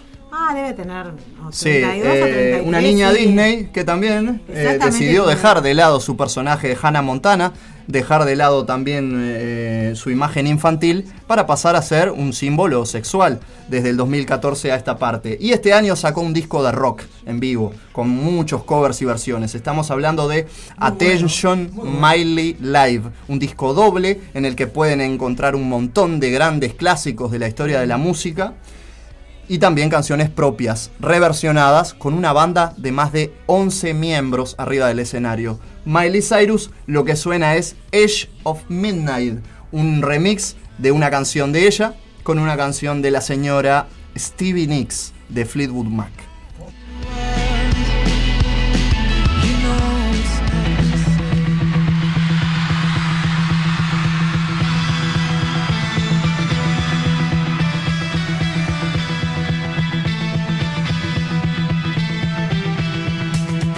It's been a long night and the mirror's telling me to go home. But it's been a long time since I felt this good on my own.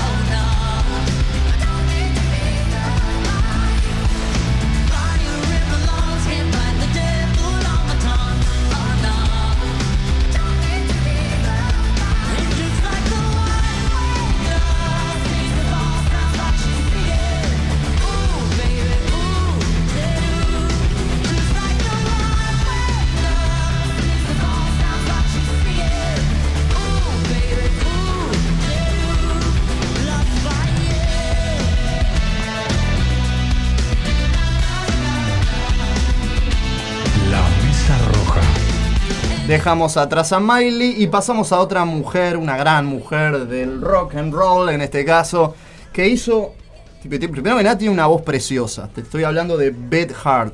En febrero, después de mucho tiempo, ella quería darse el gustito de hacer un homenaje, un disco homenaje a la banda que le ayudó a seguir adelante. Estoy hablando de Led Zeppelin.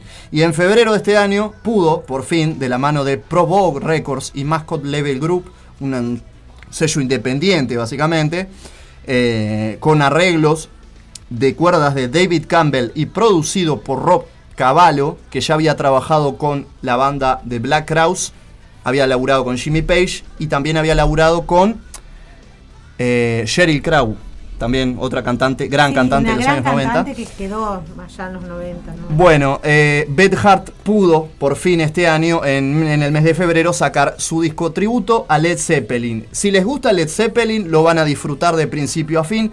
Si les gusta la voz de Beth y la, la- la puesta en escena que tiene Beth, les recomiendo que también vean sus videos en vivo, ya que eh, es una, pero una, una garganta poderosa de esas cantantes femeninas que uno dice, pa, la verdad, más linda no puede ser. Entonces la vamos a escuchar haciendo Perro Negro. Claro que sí.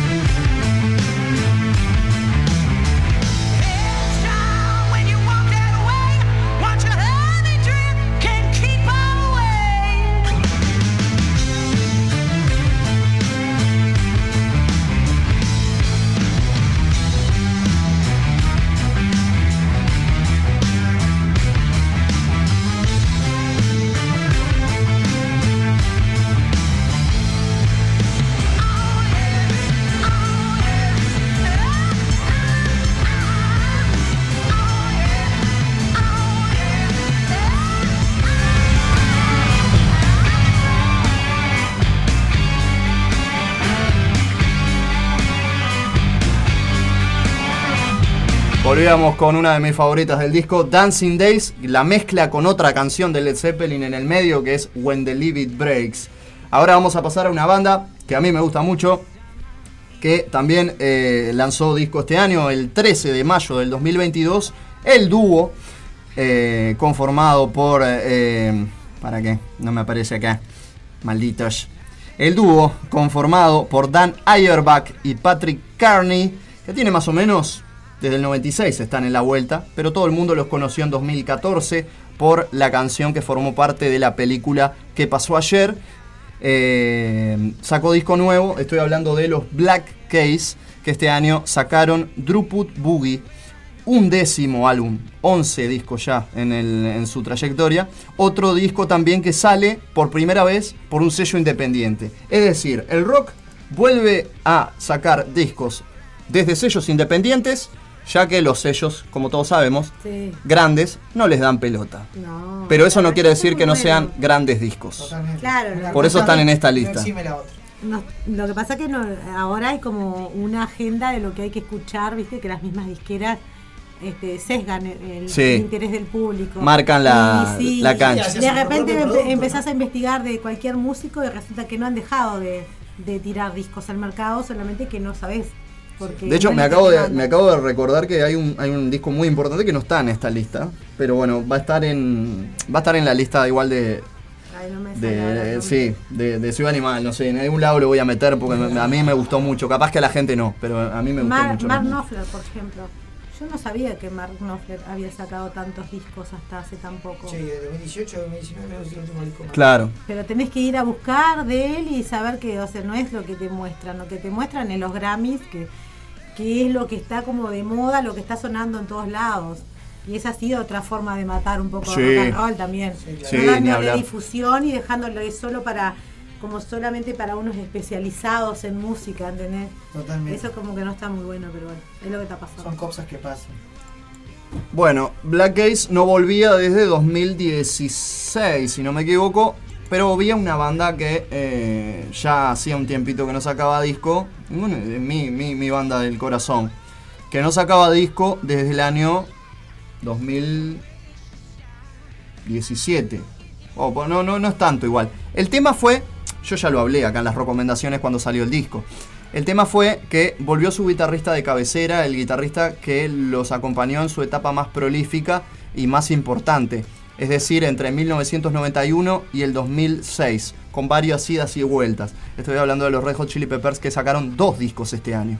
Primero Infinite Love y después, hace un mes, Return of the Drift Canteen.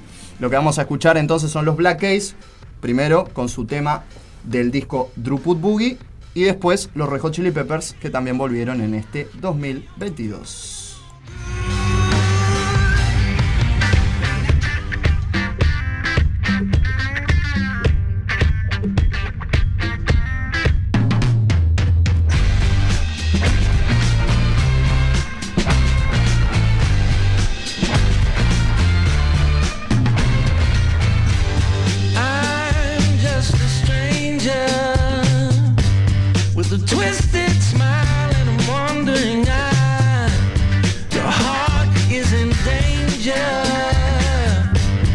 and.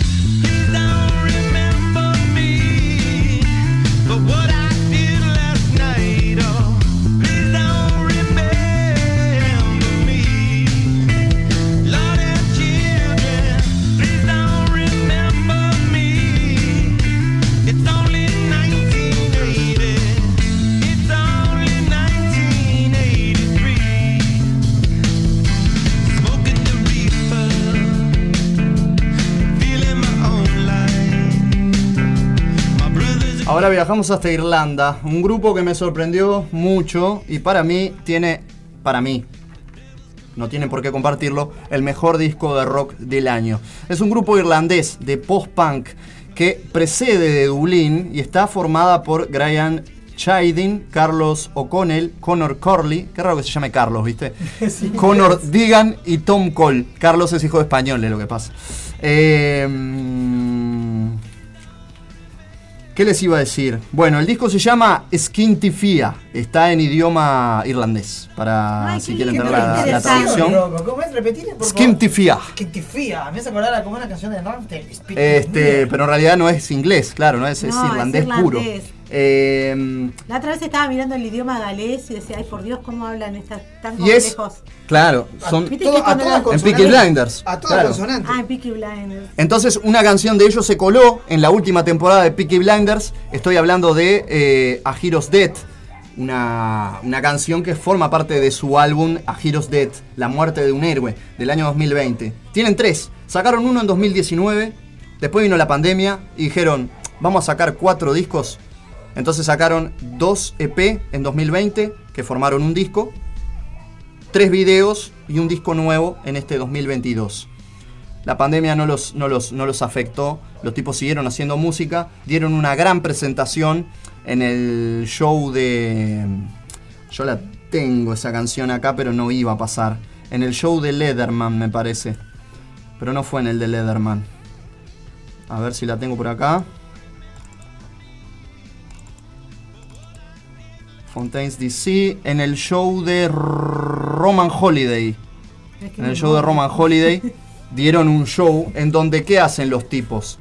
Representan el videoclip y en el videoclip ellos se burlan de los late night show. Se burlan de los late night show eh, británicos, yankee, Claro. el de este muy famoso este que lo dan en Jimmy Fallon Ah, de Jimmy Fallon. se burlan de eso, ¿no? Aparece un presentador este, muy, muy, como muy histriónico a la hora de salir en TV, pero que detrás de cámara es un verdadero hijo de remil. Y ellos lo, lo hacen muy bien. Bueno, lo que vamos a ¿Cómo escuchar es... entre dos helechos? ¿Eh? ¿Has visto entre dos helechos? Todavía no. Between- Británica, Ah, ¿no? Es buenísima. Me dijiste que es buenísima, la voy a Muy mirar. buena, o sea, está, sería to- totalmente políticamente incorrecta. pues sí, en políticamente- este Y sí. momento, No es un humor para cualquiera. Es humor inglés. Es humor inglés. listo, con eso ya se define. Ha sido como mamita. Bueno, No sabes si escuchamos y les recomiendo también. llorar. Yo no sé si ustedes se acuerdan de Little Britain, por ejemplo. Sí. Ah, Pero qué talento, No sabía si reírte o, o- o- o sentir vergüenza. Escuchamos entonces eh, eh, Skatey Fias el disco, Fontaines DC es la banda y lo que suena es Vacaciones Romanas, Roman Holiday.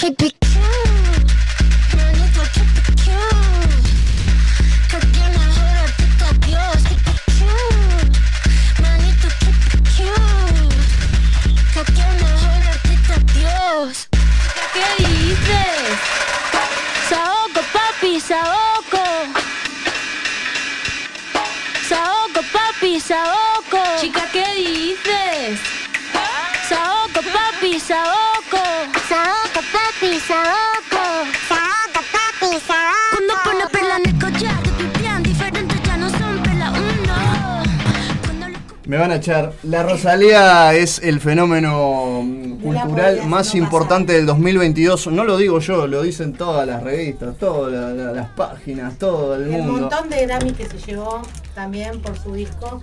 Eh, sí, yo veo un fuerte intercambio cultural, veo una fuerte, una gurisa encerrada en plena pandemia, luchando con todos sus complejos, intentando no extrañar a su familia, atravesando la separación de uno de los este, raperos o, músicos más importantes de España, como es este C. Tangana, y conoce en, ese en esa transición, en ese proceso, conoce a otro muchacho que le está yendo muy bien, que hizo una canción con Shakira, el señor Raúl Alejandro, Ah, y comienzan una relación.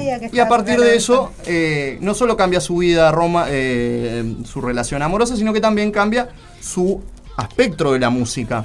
En el disco Motomami, una, un homenaje a las motos, a los japoneses, a los, bueno, a las chiquilinas asiáticas, todo el mundo ese del hentai, el anime. Hay una canción que está eh, homenajeando a... Hay bulerías, hay flamenco, bueno, hay reggaetón, hay electrónica. Este tema tiene una base de jazz. Eh, está la canción, si no me equivoco, hay una canción de de un salsero muy famoso. Ahora no me puedo, no me puedo, no puedo recordar su nombre. No. Y hay colaboraciones, muchísimas. Sí, tiene muchas colaboraciones. Este, a los que de, de verdad no, ni les va la música urbana y todo. El No. disco anterior de, de Rosalía este, es, es- es un disco muy interesante. Y este también lo es en su género. Es que no este, es para todo este el yo, mundo yo- porque este lo todo- analizamos. Yo recomiendo, para que tengan una idea, en el, en el canal de YouTube de Jaime Altozano, uno de los grandes youtubers que tiene YouTube hoy en día, Jaime Altozano, eh, junto a Rosalía, analizan el disco, lo, lo desarman por completo y empiezan a analizar cada pista, cada ritmo, cada, cada, o sea, la cantidad de producción que tiene el disco. Eh, es- es- yo no me puedo poner a hablar de eso, porque me, puedo, no, me no. puedo pasar 24.000 horas. Eh, pero bueno, generó todo eso en el universo de la música, cosechó un montón de premios, sigue generando premios, sigue generando buenas críticas y eh, seguramente también se va a quedar con uno de los eh, mejores, eh, el puesto de uno de los mejores discos del año. No lo digo yo, lo dice la crítica. Yo no soy crítico, soy roco. Pasamos al metal, nada que ver, pero así me gusta, para que para pudrirles bien la cabecita. Lo nuevo de Megadeth, que para mí es el mejor disco de, de metal del año. Este, y si la crítica no lo ampara o no lo quiere decir, a mí sinceramente me vale, porque Megadeth es Megadeth. transformo, pasa de vuelta, yo me transformo, como sex siren, yo me transformo, me contradigo, yo me transformo, soy todas las cosas, yo me transformo. Se me dice que abro el mundo como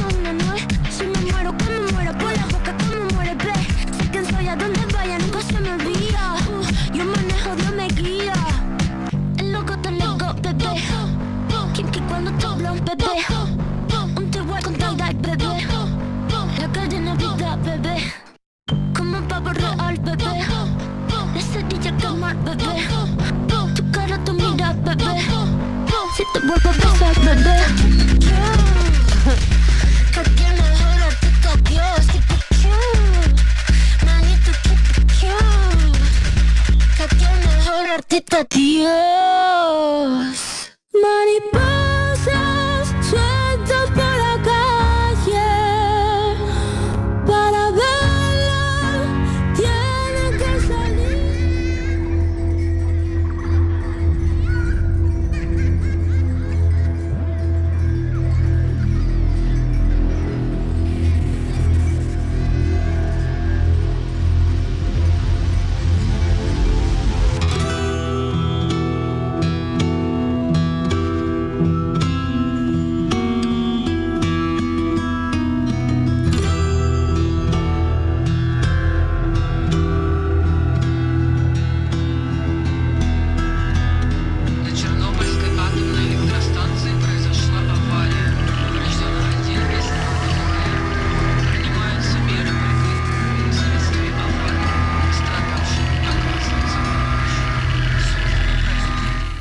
Entonces, Los Enfermos, Los Moribundos y Los Muertos. Así se llama el décimo sexto álbum de estudio de Megadeth que arranca con un audio directamente extraído desde Chernobyl.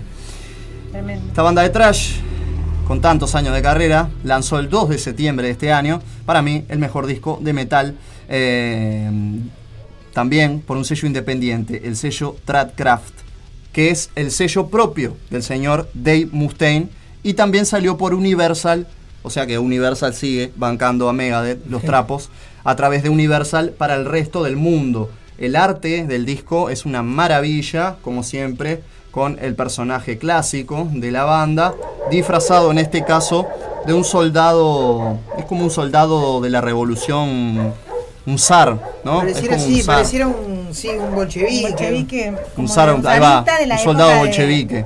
Claro, o Bueno. un soldado del zar. Discaso. de ese tiempo. Megadeth, Tremendo. The Sick, The Dying, at the Dead. Son geniales. Así soy.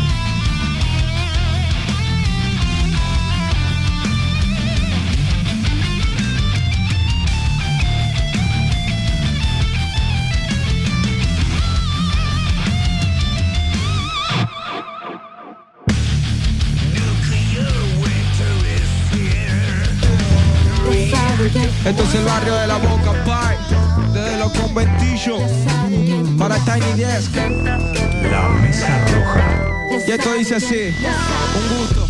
A mí,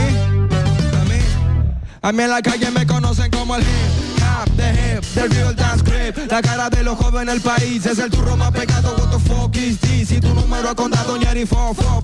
Y de la vecina orilla, bien o mal, disco de 16 canciones eh, lanzado a mitad de año, en donde el truenito desafió al mundo entero con sus rimas. Bien o mal es un eh, trabajo más que nada biográfico, donde el pibe de la boca muestra su historia al mundo, con colaboraciones de Nicky Nicole, su novia, eh, Nati Peluso, Víctor Heredia en Tierra Santa, una canción que fusiona por primera vez folclore, música indígena mapuche y por supuesto hip hop. Hasta acá las recomendaciones en la mesa roja y el sábado que viene se viene la segunda parte con los 10 discos más importantes de acá, solamente de acá. La mesa roja no duerme, descansa. Chau, chau. Si no me conociste todavía, si preguntan quién soy, que llevo a dónde voy, soy de Tierra Santa, soy de donde nací, donde voy a morir,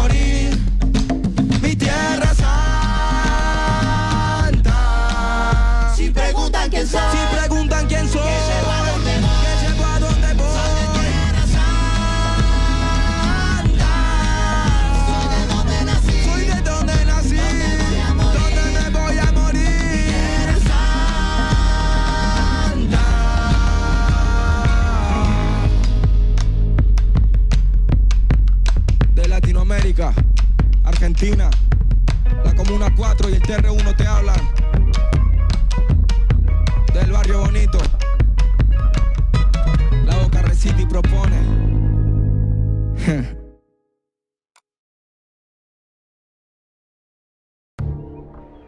Y la temporada de tradiciones empezó temprano este año. Un submarino atómico fue secuestrado por un tal Homero Simpson. ¡Ay, Dios mío! Le dije que esa foto le iba a traer problemas. ¿Será Homero Simpson un comunista? Su padre habló en su defensa. Mi Homero no es comunista. Podrá ser mentiroso, puerco, idiota, comunista, pero nunca una estrella de porno. La Mesa Roja. Así pasó por Radio El Aguantadero Mesa Roja. Los esperamos el próximo sábado. La mesa roja de mantel raído, del color de la tarde, cuando languidecen arreboles destenidos, con aroma a recuerdos, a humeante café cargado, pasado, y tortillas de tiesto, moldeada a punto de caricias, de las manos que amasaron estrellas, tostadas a fuego lento, al... La Mesa Roja.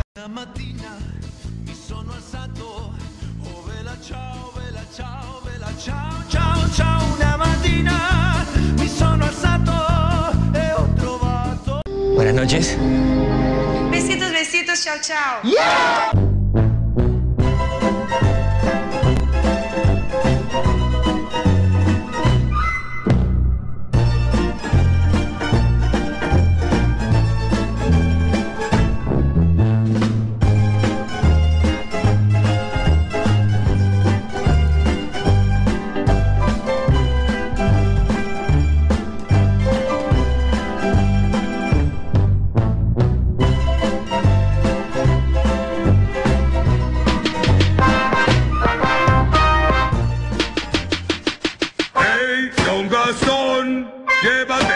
bastón! ¡Tirantes de señorón! ¡Hey, don Gastón! ¡Vamos, señorón! ¡Gasta dinerillo aquí! A ver, a ver, ¿qué programación metieron? Me vuelvo todo loquito con Radio El Aguantadero. Llegó Marda, alimentos y accesorios para mascotas, todas las marcas y los mejores precios. Encontrarnos de lunes a viernes en Fraternidad 4043, domingos en la Feria de la Teja en Fraternidad y Emilio Romero. Pedidos al 092-456-402. Envío sin cargo. Marda, alimentos y accesorios para tu mascota.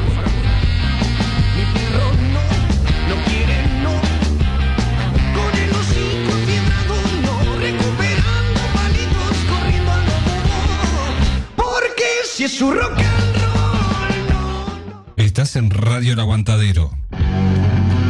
El Asilo de la Bestia por primera vez en vivo presenta todas sus canciones en una noche de rock conceptual.